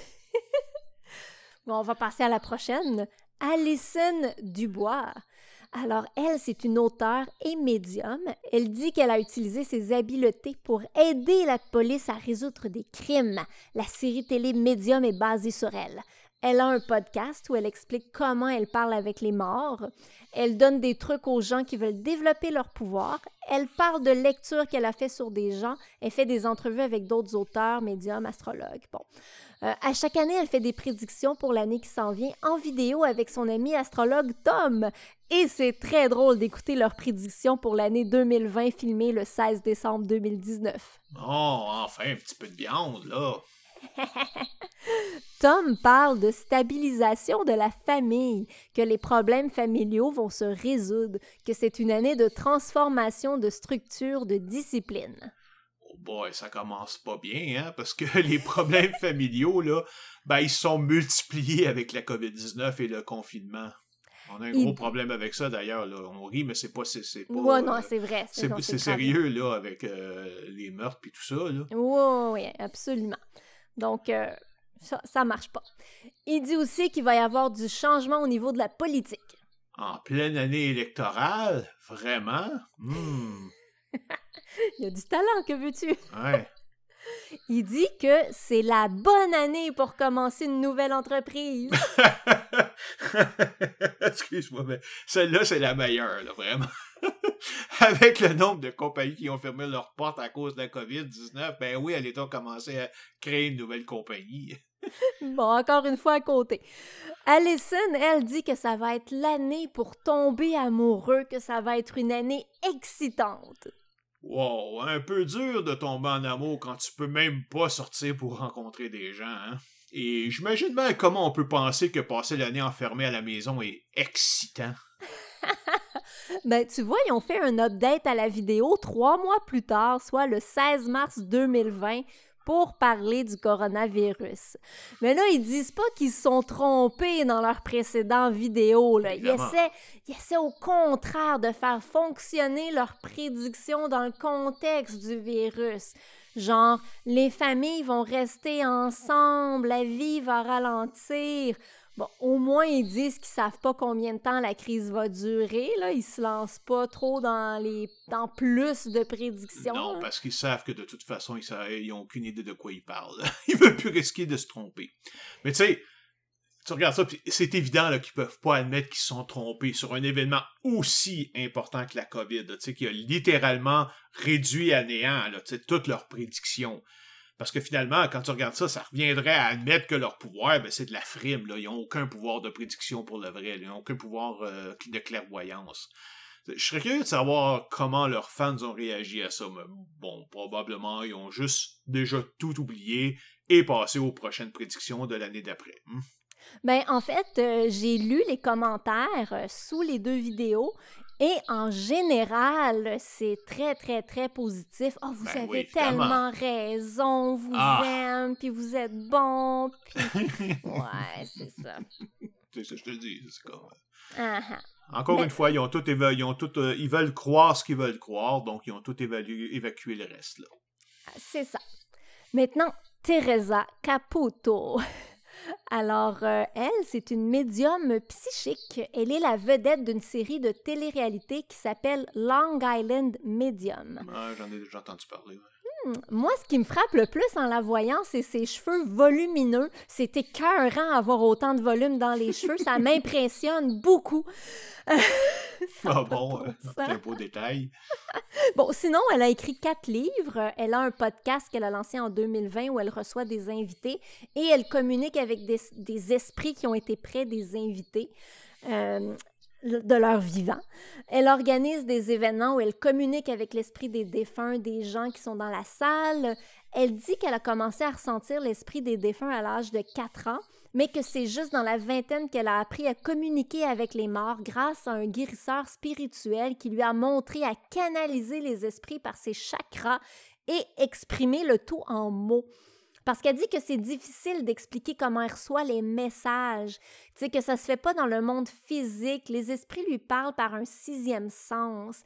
Elle dit que c'est comme un sentiment et une certitude en même temps. Parfois, les esprits lui montrent des images dans sa tête et elle doit les interpréter. Elle dit que la partie la plus importante est l'interprétation que le client fait. Mhm. Teresa ne fait pas vraiment de prédictions et se contente de parler avec les esprits. Je voulais quand même parler un peu d'elle parce qu'elle est une méga star de la médiumnie, mot que je viens d'inventer. Très élégant comme mot. Euh, tu as parlé tout à l'heure de la méthode de lecture à froid qui est utilisée pour prédire le futur d'une personne. Je sais que ça s'applique aussi à la communication avec les morts, alors euh, peux-tu nous un peu nous expliquer comment? C'est tellement facile. Je l'ai déjà expérimenté dans un spectacle qui visait à expliquer la lecture froide. Alors, ce que tu fais, c'est que tu arrives dans une salle où il y a des gens, des gens endeuillés, des gens qui ont perdu un proche. Et là, tu vas à la pêche. Tu peux commencer par un nom. Bon, là, ah, il y a un John qui me contacte. Si personne réagit, tu changes un peu le nom. John, George, George, ça commence par un G ou J. Et, là, quelqu'un dit Jacques? Oui, c'est ça, Jacques. Et là, tu peux y aller d'une question du genre euh, Vous avez été surpris par sa mort? Et si la personne dit oui, c'est comme si tu le savais. Si elle dit non, tu continues en disant que Jacques te dit qu'il savait que ça s'en venait et que personne n'a été surpris par sa mort. Puis tu y vas d'une platitude du genre euh, Jacques fait dire qu'il est bien, il veut pas que tu t'inquiètes pour lui. Et là, t'as l'air d'avoir un pouvoir incroyable. Passons maintenant à Baba Vanga. Elle, c'est une Bulgare. Ça, fait du bien de voir quelqu'un qui vient d'ailleurs qu'aux États-Unis. hein. Alors, elle, elle est née en 1911 et est décédée en 1996. Elle est devenue aveugle alors qu'elle était encore une enfant après avoir été soulevée de terre par une tornade et avoir reçu du sable et de la poussière dans les yeux. La famille n'avait pas assez d'argent pour payer une opération, alors elle est devenue aveugle. Elle était une clairvoyante et une herbaliste. C'est très important de spécifier que Baba n'a jamais écrit quoi que ce soit. C'est les gens qui travaillaient pour elle qui ont noté ses prophéties. On dit qu'elle a prédit le désastre de Tchernobyl, la date de la mort de Staline, les attaques du 11 septembre, les tensions avec la Corée du Nord. Elle aurait aussi prédit que le 44e président des États-Unis allait être afro-américain. C'est impressionnant, sauf que c'est très difficile à dire si ce sont des vraies prophéties, puisque ben, il n'y a pas vraiment d'écrit pour les vérifier. Mais là, pourtant, tu viens de dire que ces gens, euh, ces gens autour d'elle notaient les prophéties, ou, ben, ou, ils ont quoi, ils ont rien publié eux-mêmes? Comment qu'on fait pour savoir qu'elle a vraiment prédit tout ça, là? Encore une fois, là, désolé, mais moi je me refuse de fier à la parole de gens qui ont un intérêt financier ou autre à ce que les prédictions soient vraies. Moi aussi, j'ai de la misère à accepter que ce soit d'autres personnes qui ont pris des notes des prophéties. C'est comme OK, elle l'a dit, puis là, ils ont retenu, puis plus tard, ils ont écrit, ou bien elle l'a dit, puis ils ont noté tout de suite. Ou, tu sais, c'est... Il y a trop... Ça, ça marche pas, là. A trop d'inconnus. C'est ça, trop d'inconnus. Euh, dans la catégorie prédiction qui se réalise pas, elle aurait dit qu'il y aurait une guerre mondiale en 2010, que des armes nucléaires allaient être utilisées, suivies par des armes chimiques, qu'en 2000... Mm-hmm. Qu'en 2016, l'Europe allait être pratiquement déserte, en 1980, un journaliste a été voir Baba pour parler de certaines disparitions d'enfants et elle a dit que les enfants étaient encore en vie, qu'ils allaient être retrouvés. Ben, ils n'ont jamais été retrouvés. En 1991, elle a été questionnée sur la disparition de deux journalistes. Elle a dit qu'ils étaient vivants, mais finalement, on a su qu'ils avaient été tués déjà. Là. Puis c'est quoi le taux de succès là, qui, que de, ces prédictions fait ceux qu'elle dit? Là? Ben, est un petit peu plus raisonnable que d'autres, à 85% Mais évidemment, ben, on n'a aucune preuve de ça. Elle aurait prédit que l'Europe allait disparaître en 2016 et ses supporters pointent le fait que c'est en 2016 que les Royaumes-Unis ont décidé d'en sortir, sauf que ça l'a pas brisé pour autant. Là. Voyons. Elle aurait aussi dit que l'Amérique allait s'effondrer après avoir été attaquée par deux oiseaux d'acier. Évidemment, ça fait référence au 11 septembre, sauf que les États-Unis ne se sont pas effondrés. Bon. Pour 2021, Baba Vanga nous prédit que le monde va subir de multiples cataclysmes et désastres naturels, que trois géants vont s'unir et qu'un dragon fort va s'emparer de l'humanité. Évidemment, il y en a qui pensent que le dragon est la Chine, mais ils sont quand même mieux de se presser pour s'emparer de l'humanité. Il reste juste six mois. D'un autre côté, elle a vu que nous allons guérir le cancer.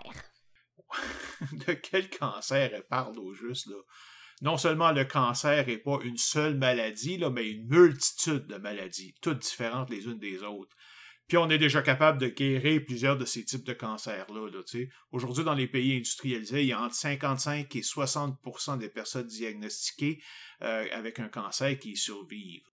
Juste un petit commentaire aussi euh, au niveau du dragon et la Chine. Évidemment, on peut faire la, corrélation évidemment, mais il ne faut pas oublier non plus que Nostradamus parlait que ce seront les musulmans qui vont prendre contrôle de la planète. Ils ne s'entendent pas tellement.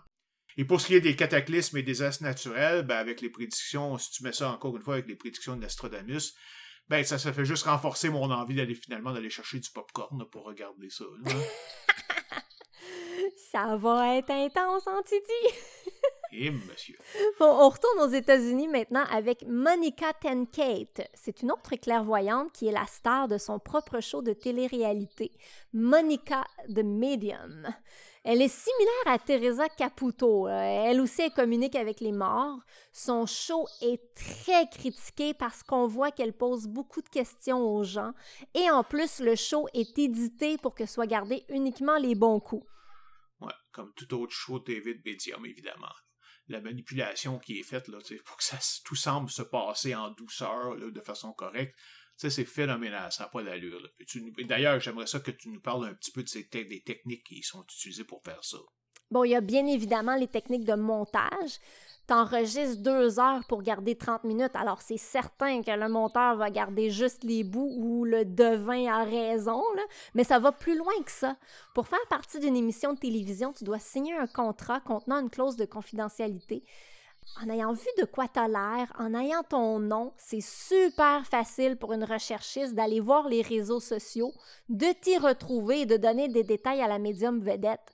Encore plus simple, tu peux avoir la médium qui vient carrément jaser avec l'invité avant l'enregistrement pour récolter plein d'informations sans que la personne s'en rende compte et surtout sans que les spectateurs le sachent. Puis si jamais tu réalises ce qui se passe et la manière dont on tente de te manipuler, ben tu, tu peux pas le dénoncer publiquement parce que tu t'exposes à des poursuites pour avoir violé ta clause de confidentialité. Elle dit spécifiquement que personne n'a le droit de discuter de quoi que ce soit qui se passe avant, pendant ou après les enregistrements sous peine de poursuite. Et laisse-moi te dire que les médiums et leur organisation n'hésitent pas une seule seconde à poursuivre, car ils savent que c'est leur gagne-pain qui est en jeu. Ouais, il y a vraiment une belle gang de crapules. Mm-hmm. Côté prédiction, euh, Monica Tenkate a prédit la quatrième grossesse d'une des stars du show de télé-réalité Teen Mom 2, Kaylin Laurie. Euh, et ça, ça s'appelle mettre son pouvoir au bénéfice de l'humanité, ça, hein? J'ai essayé de trouver d'autres prédictions pour voir si elle passait souvent à côté de la traque, mais malheureusement, j'en ai pas trouvé et j'ai vraiment pas envie de regarder son émission. Là. On comprend. Ceci dit, j'ai lu une entrevue où elle dit qu'elle peut pas prédire le futur. Bon, je pense qu'elle se protège. Tyler Henry. Lui, c'est une autre star de télé-réalité. Sa série... Ah, il y en a plein. Sa série s'appelle Hollywood Medium. C'est un jeune dans la vingtaine. Il dit qu'il est un médium clairvoyant et un intuitif médical. Lui a réalisé qu'il avait un pouvoir de clairvoyance à l'âge de 10 ans. Puis il faisait des lectures d'étudiants et de professeurs de son école.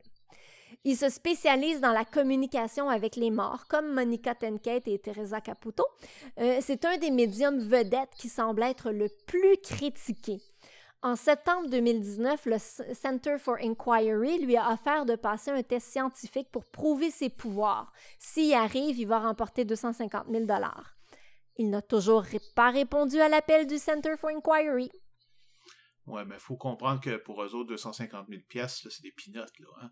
Je pense que même que Sylvia Brown avait accepté il y a quelques années de passer le test de la James Randi Foundation et c'était pour un million de dollars.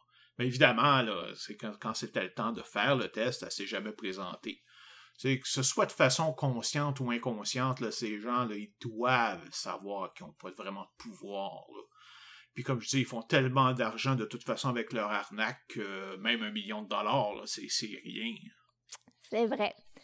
Mon côté prédiction, euh, lui a dit à Morgan Stewart, une actrice de Rich Kids of Beverly Hills, que son mariage allait changer d'endroit et ça s'est avéré vrai. Deux jours avant le mariage, à cause d'une annonce météo, la cérémonie a dû se tenir ailleurs. Il a aussi prédit à l'acteur Tom Arnold qu'il allait probablement avoir un deuxième enfant. Sa femme est tombée enceinte deux mois après la prédiction de Tyler. Il a aussi prédit à Amber Rose, une modèle et actrice, qu'elle allait avoir la possibilité d'être en couple avec un gars qui a une maison de disques ou avec un gars qui a la lettre T dans son nom. Et finalement... Ou la lettre E ou la lettre A. Hein, ça, ça veut rien dire, ça. Il y a tellement de monde qui ont la lettre T dans mon nom. J'ai un lettre T, une lettre T dans mon nom.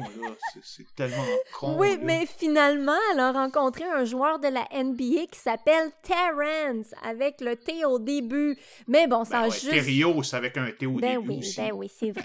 Mais bon, la relation a juste duré quelques mois. Là, ça... Ah, Il a aussi prédit le sexe d'un enfant, des problèmes de plomberie dans une nouvelle maison et il aurait prédit les problèmes de cœur de quelqu'un qui est mort peu de temps après. OK, soyons honnêtes. Est-ce que c'est possible d'être plus insignifiant que ça? Là? Si j'avais vraiment un talent de clairvoyance, là, pourquoi je perdrais mon temps à prédire des futilités aux vedettes de ce genre-là? là?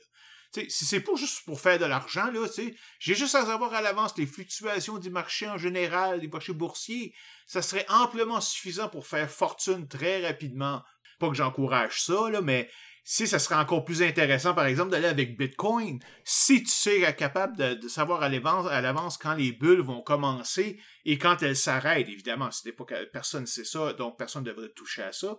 Mais si tu es capable de le savoir à l'avance, tu pourrais faire des millions de profits là-dessus. Tu n'as pas besoin de faire une maudite émission de TV de ce genre-là. Mais évidemment, on on, on sait bien que, en fait, ce que ces personnes vendent, là, c'est pas leur talent de médium, mais c'est leur talent de, showman puis de manipulateur. C'est là qu'ils sont bons. Effectivement, ces personnes sont toutes là pour faire un show et vendre leur salade. Bon, on va y aller maintenant avec la grande Sylvia Brown. Oh mon Dieu, Tu la connais sûrement. Elle a oh écrit des livres, elle a animé un show de radio, elle a souvent passé à Larry King Live. Puis, euh, ouais, c'était, si je me rappelle, c'était une fanatique aussi des anges. J'ai, elle participait aussi souvent au show de Montel Williams, où elle venait faire des, des prédictions, puis elle rencontrait des gens pour leur faire des lectures. Oui. Euh, elle dit qu'elle est une médium qui a des habiletés psychiques. Elle aurait la capacité de parler avec son guide spirituel du nom de Francine et elle serait capable de percevoir un large éventail de fréquences vibratoires. C'est quoi des fréquences vibratoires, Stéphane? Non, non, non, Qu'est-ce que c'est supposé être? D'ailleurs, tu devrais le savoir. Il paraît que tu vibres beaucoup toi-même, tu disais tantôt. Mais gars, j'ai fait des recherches. Non, je n'oublierai jamais ça. j'ai fait des recherches et ça serait la fréquence qui correspond à l'énergie vitale et spirituelle d'une personne, mais qui dépend de son degré spirituel. C'est quelque chose de fluide. Chaque personne. Ah, je sais pas, c'est ça. Chaque personne peut augmenter ou baisser sa fréquence vibratoire au cours de son évolution énergétique et spirituelle. Ça, j'ai lu ça dans naturalistique.fr. Pas sûr que c'est un site de confiance. Mais bref, je comprends pas plus ce que c'est, ce que ça fait. Mais bon, quand tu es connecté à ta spiritualité, tu vibres plus. Mais là, les fréquences vibratoires qu'elle voit, c'est sur les personnes ou dans le vide? Euh, je comprends pas. C'est comme. De quoi qu'il parle? Quand il parle de vibration? Ben bon, de toute façon, faut pas s'en inquiéter. je suis sûr que c'est un effet quelconque de la mécanique quantique avec un peu de string theory mélangé là-dedans. C'est sûrement ça. Alors, Sylvia, elle aurait aidé des policiers à enquêter sur des disparitions, mais la presque totalité du temps, elle était dans le champ.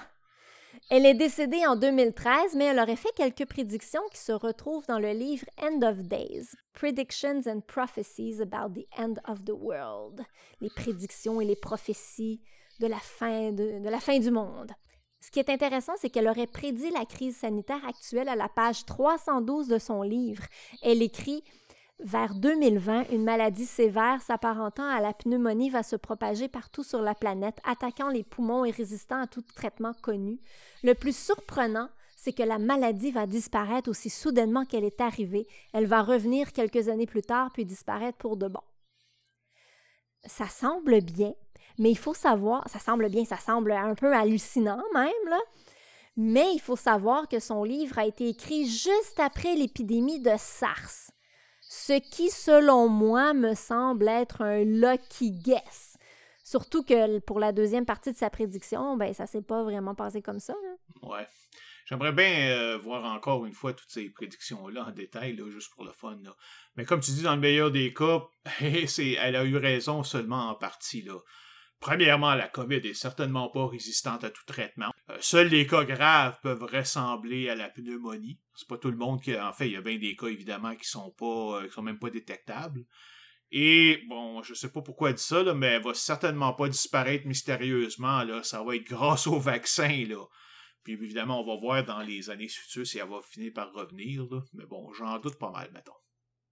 Ben, je veux juste ajouter aussi que dans la fin des années 2000, elle prenait des clients pour des lectures et son tarif était de 750 dollars US de l'heure. Ouais, ouais, c'est payant vendre de la bullshit. Parlant de bullshit, Sylvia Brown, c'est pas mal la reine de la bullshit. Ses deux pires prédictions sont au sujet de deux personnes disparues, les cas d'Amanda Berry et de Sean Hornbeck.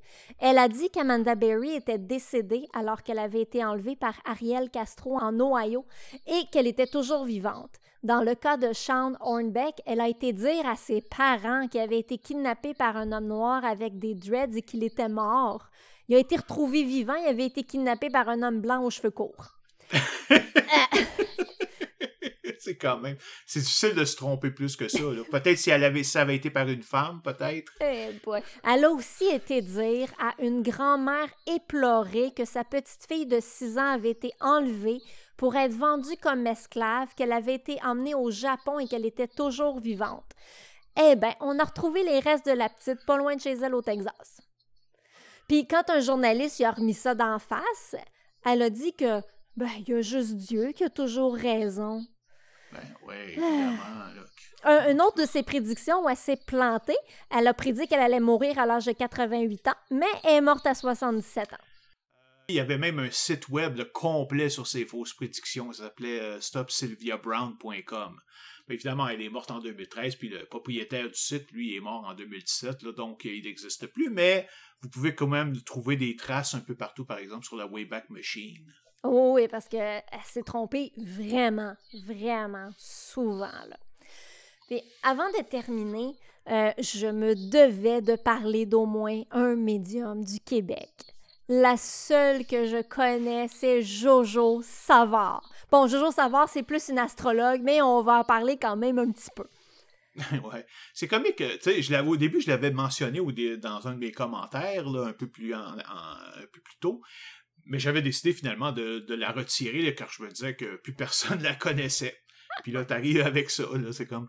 Faut dire que, écoute, je me souviens d'elle que juste par son info-publicité qui passait à TQS entre 1h et 2h du matin, là, dans, les années 80-90, là. Donc, euh, content, façon de parler, si on peut dire qu'elle soit encore active. ben, c'est là aussi où je l'ai connue la, première fois, là. Moins, elle était pas plate, là. Non, il y a ça, il y a ça. elle était enjouée. Oh, très enjouée. Euh, il paraît qu'après un accident de moto à l'étranger, elle aurait été dans le coma pendant trois semaines puis déclarée morte. Elle se serait réveillée pendant le transport vers la morgue. Depuis son accident, elle dit avoir des visions surnaturelles et être plus sensible au sens de la vie. Elle a fait une maîtrise en astrologie à Bombay. Euh, excusez, excusez. Ensuite, elle devient astrologue pour une chaîne de télévision locale de Vancouver, puis pour une station de télévision à Montréal où elle fait des capsules. Puis, elle lance son propre commerce d'astrologie où les gens sont invités à lui téléphoner, à elle ou ses employés, pour avoir des, lectures d'astrologie en payant à la minute. Ah, est-ce que ses employés ont eu les mêmes expériences qu'elle? sinon, comment ils peuvent avoir ce pouvoir eux-mêmes de voyance? Ah, ça, je sais pas. Peut-être que ça se transmet par téléphone, ce pouvoir-là? Ah, ouais, ça doit être ça. Après ça, ben, elle a écrit des livres, euh, aussi des chroniques dans le TV Guide, le Allo Police euh, et Éco Vedette aussi. Oh mon Dieu, toutes des, des publications de grande qualité, hein? oui. Puis là, ben, elle a disparu du paysage médiatique au début des années 2000. Euh, sa sœur a dit qu'elle réside maintenant, qu'elle résidait aux États-Unis, qu'elle réside encore toujours aux États-Unis. J'ai fait quelques petites recherches pour me rendre compte que ben, Jojo est de retour depuis 2012 sur les réseaux sociaux. Elle est sur Twitter, Facebook, Instagram et elle a son propre site web. En plus d'annoncer ses services de coach de vie, d'astrologue et de clairvoyante, imagine-toi donc qu'elle fait de la peinture. Puis c'est hmm. pas mal cool ce qu'elle fait, vous irez voir ça. Euh, on dit qu'elle peint le monde des esprits et l'aura des gens qu'elle voit, et que son travail est de la physique quantique. Et tiens-toi bien, on dit que ses peintures ont des propriétés de guérison. Ah merde, je m'en allais dire qu'elle aurait au moins trouvé quelque chose de légitime à faire. Mais bon, mais non, évidemment. Quant à sa prétention de mécanique quantique, là, tu sais, peux même pas trouver ça tragique ou même comique. Là, je veux pas être méchant là, parce qu'elle est très sympathique, là, mais tu sais, Jojo Savard, là, ça.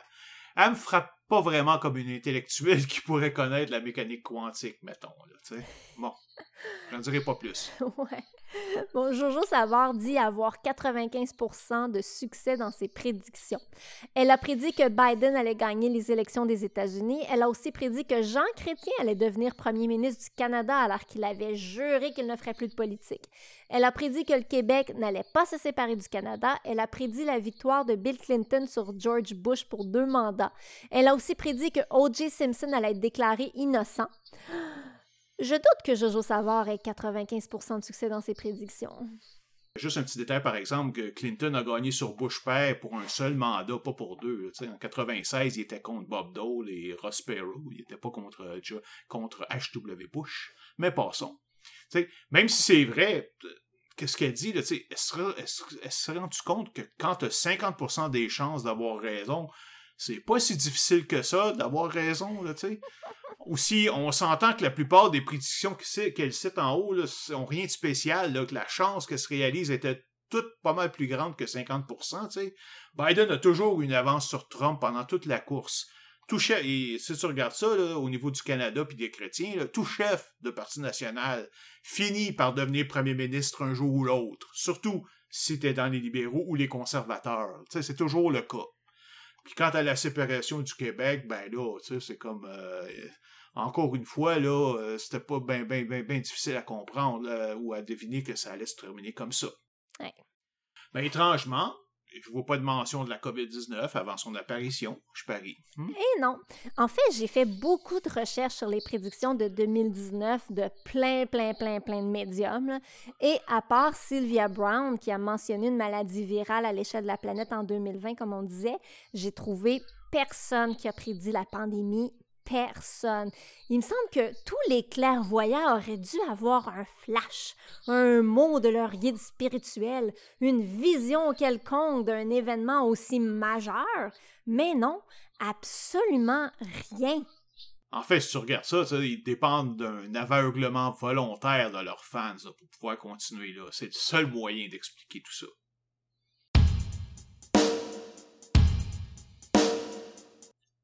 Avant de se quitter, j'aimerais qu'on parle quand même un petit peu des prophéties apocalyptiques, celles qui annoncent la fin du monde. Oui, ça c'est vraiment drôle. Il y en tu a. trouves ça drôle, toi?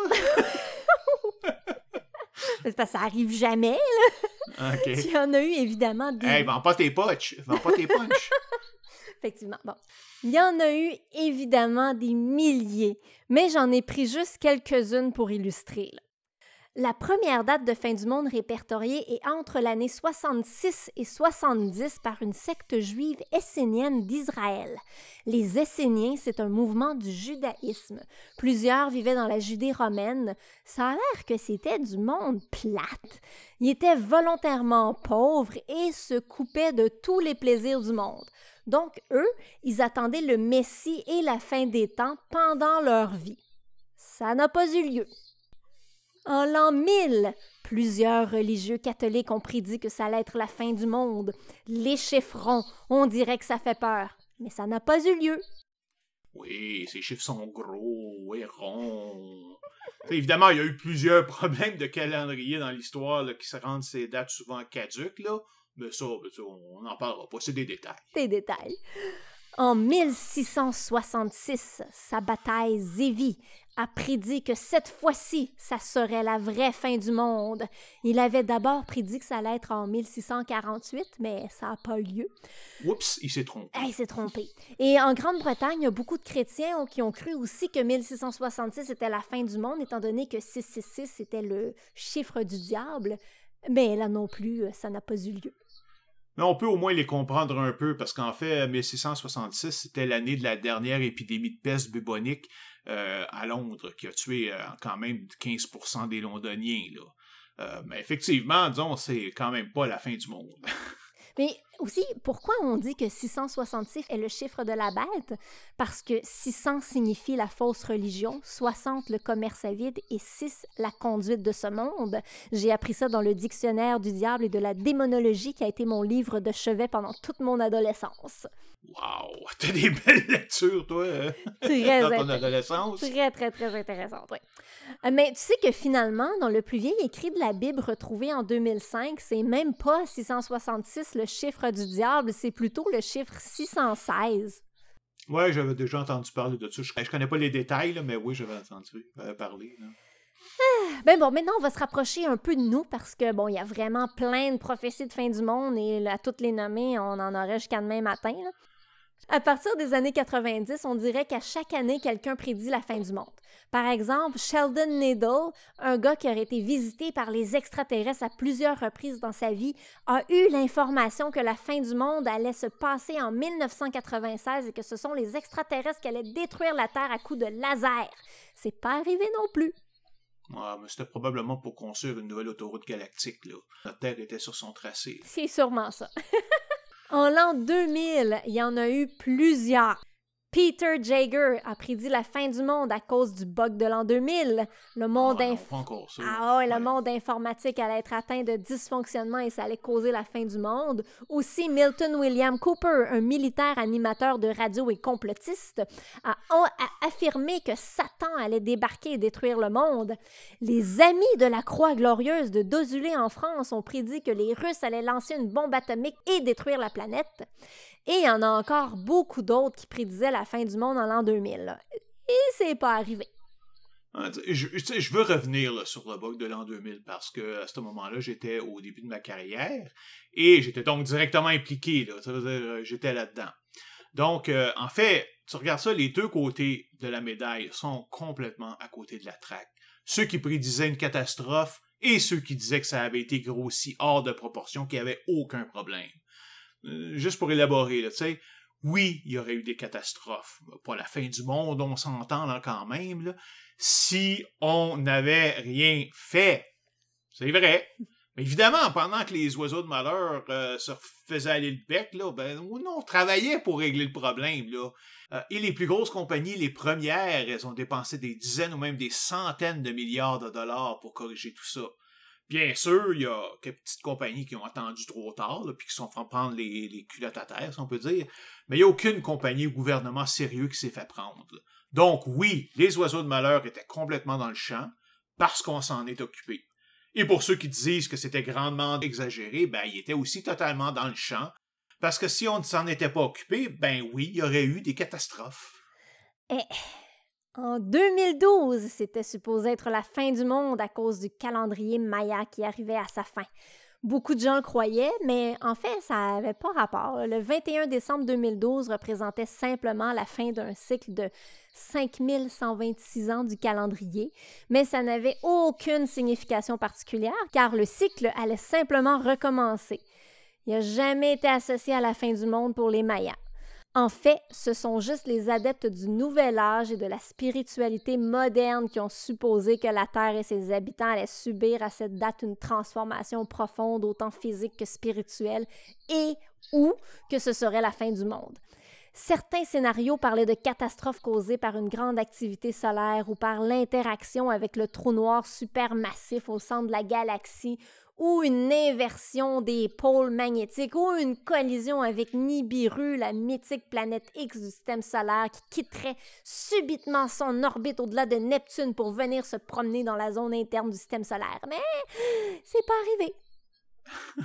c'est vraiment n'importe quoi. Il y a même un très mauvais film d'ailleurs qui avait été fait à ce sujet-là. Mm-hmm. Je m'en souviens encore, Black. Jane Dixon, une médium des États-Unis, disait que le 20 février 2020 devait avoir lieu le combat entre Jésus et la Trinité maléfique, Satan, l'Antéchrist et le faux prophète, et que ça allait être la fin du monde. Ça non plus, c'est pas arrivé. Euh, la minute, là. Euh, pourtant, Nostradamus, euh, selon Nostradamus, l'Antichrist est supposé naître en 2021. Il y a comme quelque chose qui, qui marche pas, là. Il y a une petite contradiction quelque part. Oh, il y a bien des choses qui marchent pas, là. On dirait que les gens qui font des prédictions, c'est comme s'ils s'entendaient pas entre eux, là. Ils se parlent pas entre eux. Ils se parlaient même entre eux. Et là, la prochaine prédiction de fin du monde que je connaisse, c'est en juin 2052 c'est René Barjavel, un écrivain qu'on dit précurseur de la science-fiction à la française, qui prédit qu'en juin 2052, ce sera la fin de la technologie et par le fait même la fin du monde. C'est selon son interprétation des écrits de Nostradamus, hein, on y revient. Et si la tendance se maintient, ça n'arrivera pas. J'ai bien de la misère à comprendre ce qu'il veut dire par la fin de la technologie. Qu'est-ce qui va arriver qui fait que la technologie ne fonctionnera plus? En fait, bon, sais, encore une fois, tu sais, si je regarde pourtant, tu regardes toutes les professions de Nostradamus, comme qui ont été euh, interprétées dans le monde, tu sais, c'est comme la fin du monde, là, était initialement prévu pour 1999, là, tu sais, c'est comme à cause qu'on arrivait à l'an 2000, tu sais, des chiffres gros et ronds. Les chiffres qui font peur.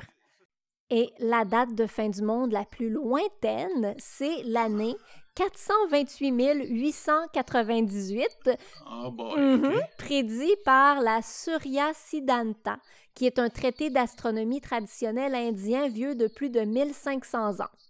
Bon, je doute que la date soit exacte, mais. Ouais, écoute, à la vitesse où ça va, là, on va être chanceux si on atteint l'an 3000. tu sais, c'est comme. Alors, euh, pour 428 898, là, tu sais, on s'en reparlera à ce moment-là. Il y a bien des choses à s'occuper avant. Bref, on stresse pas avec les prédictions, même celles de fin du monde.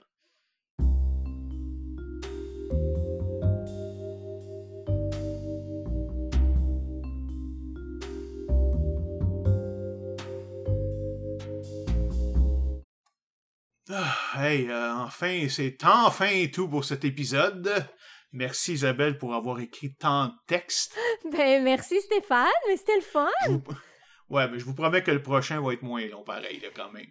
En fait, donc, on va se revoir bientôt pour le prochain épisode de Science, pseudosciences et scepticisme, dans lequel on va parler des pseudosciences de l'ADN. Bye bye! Bye bye tout le monde!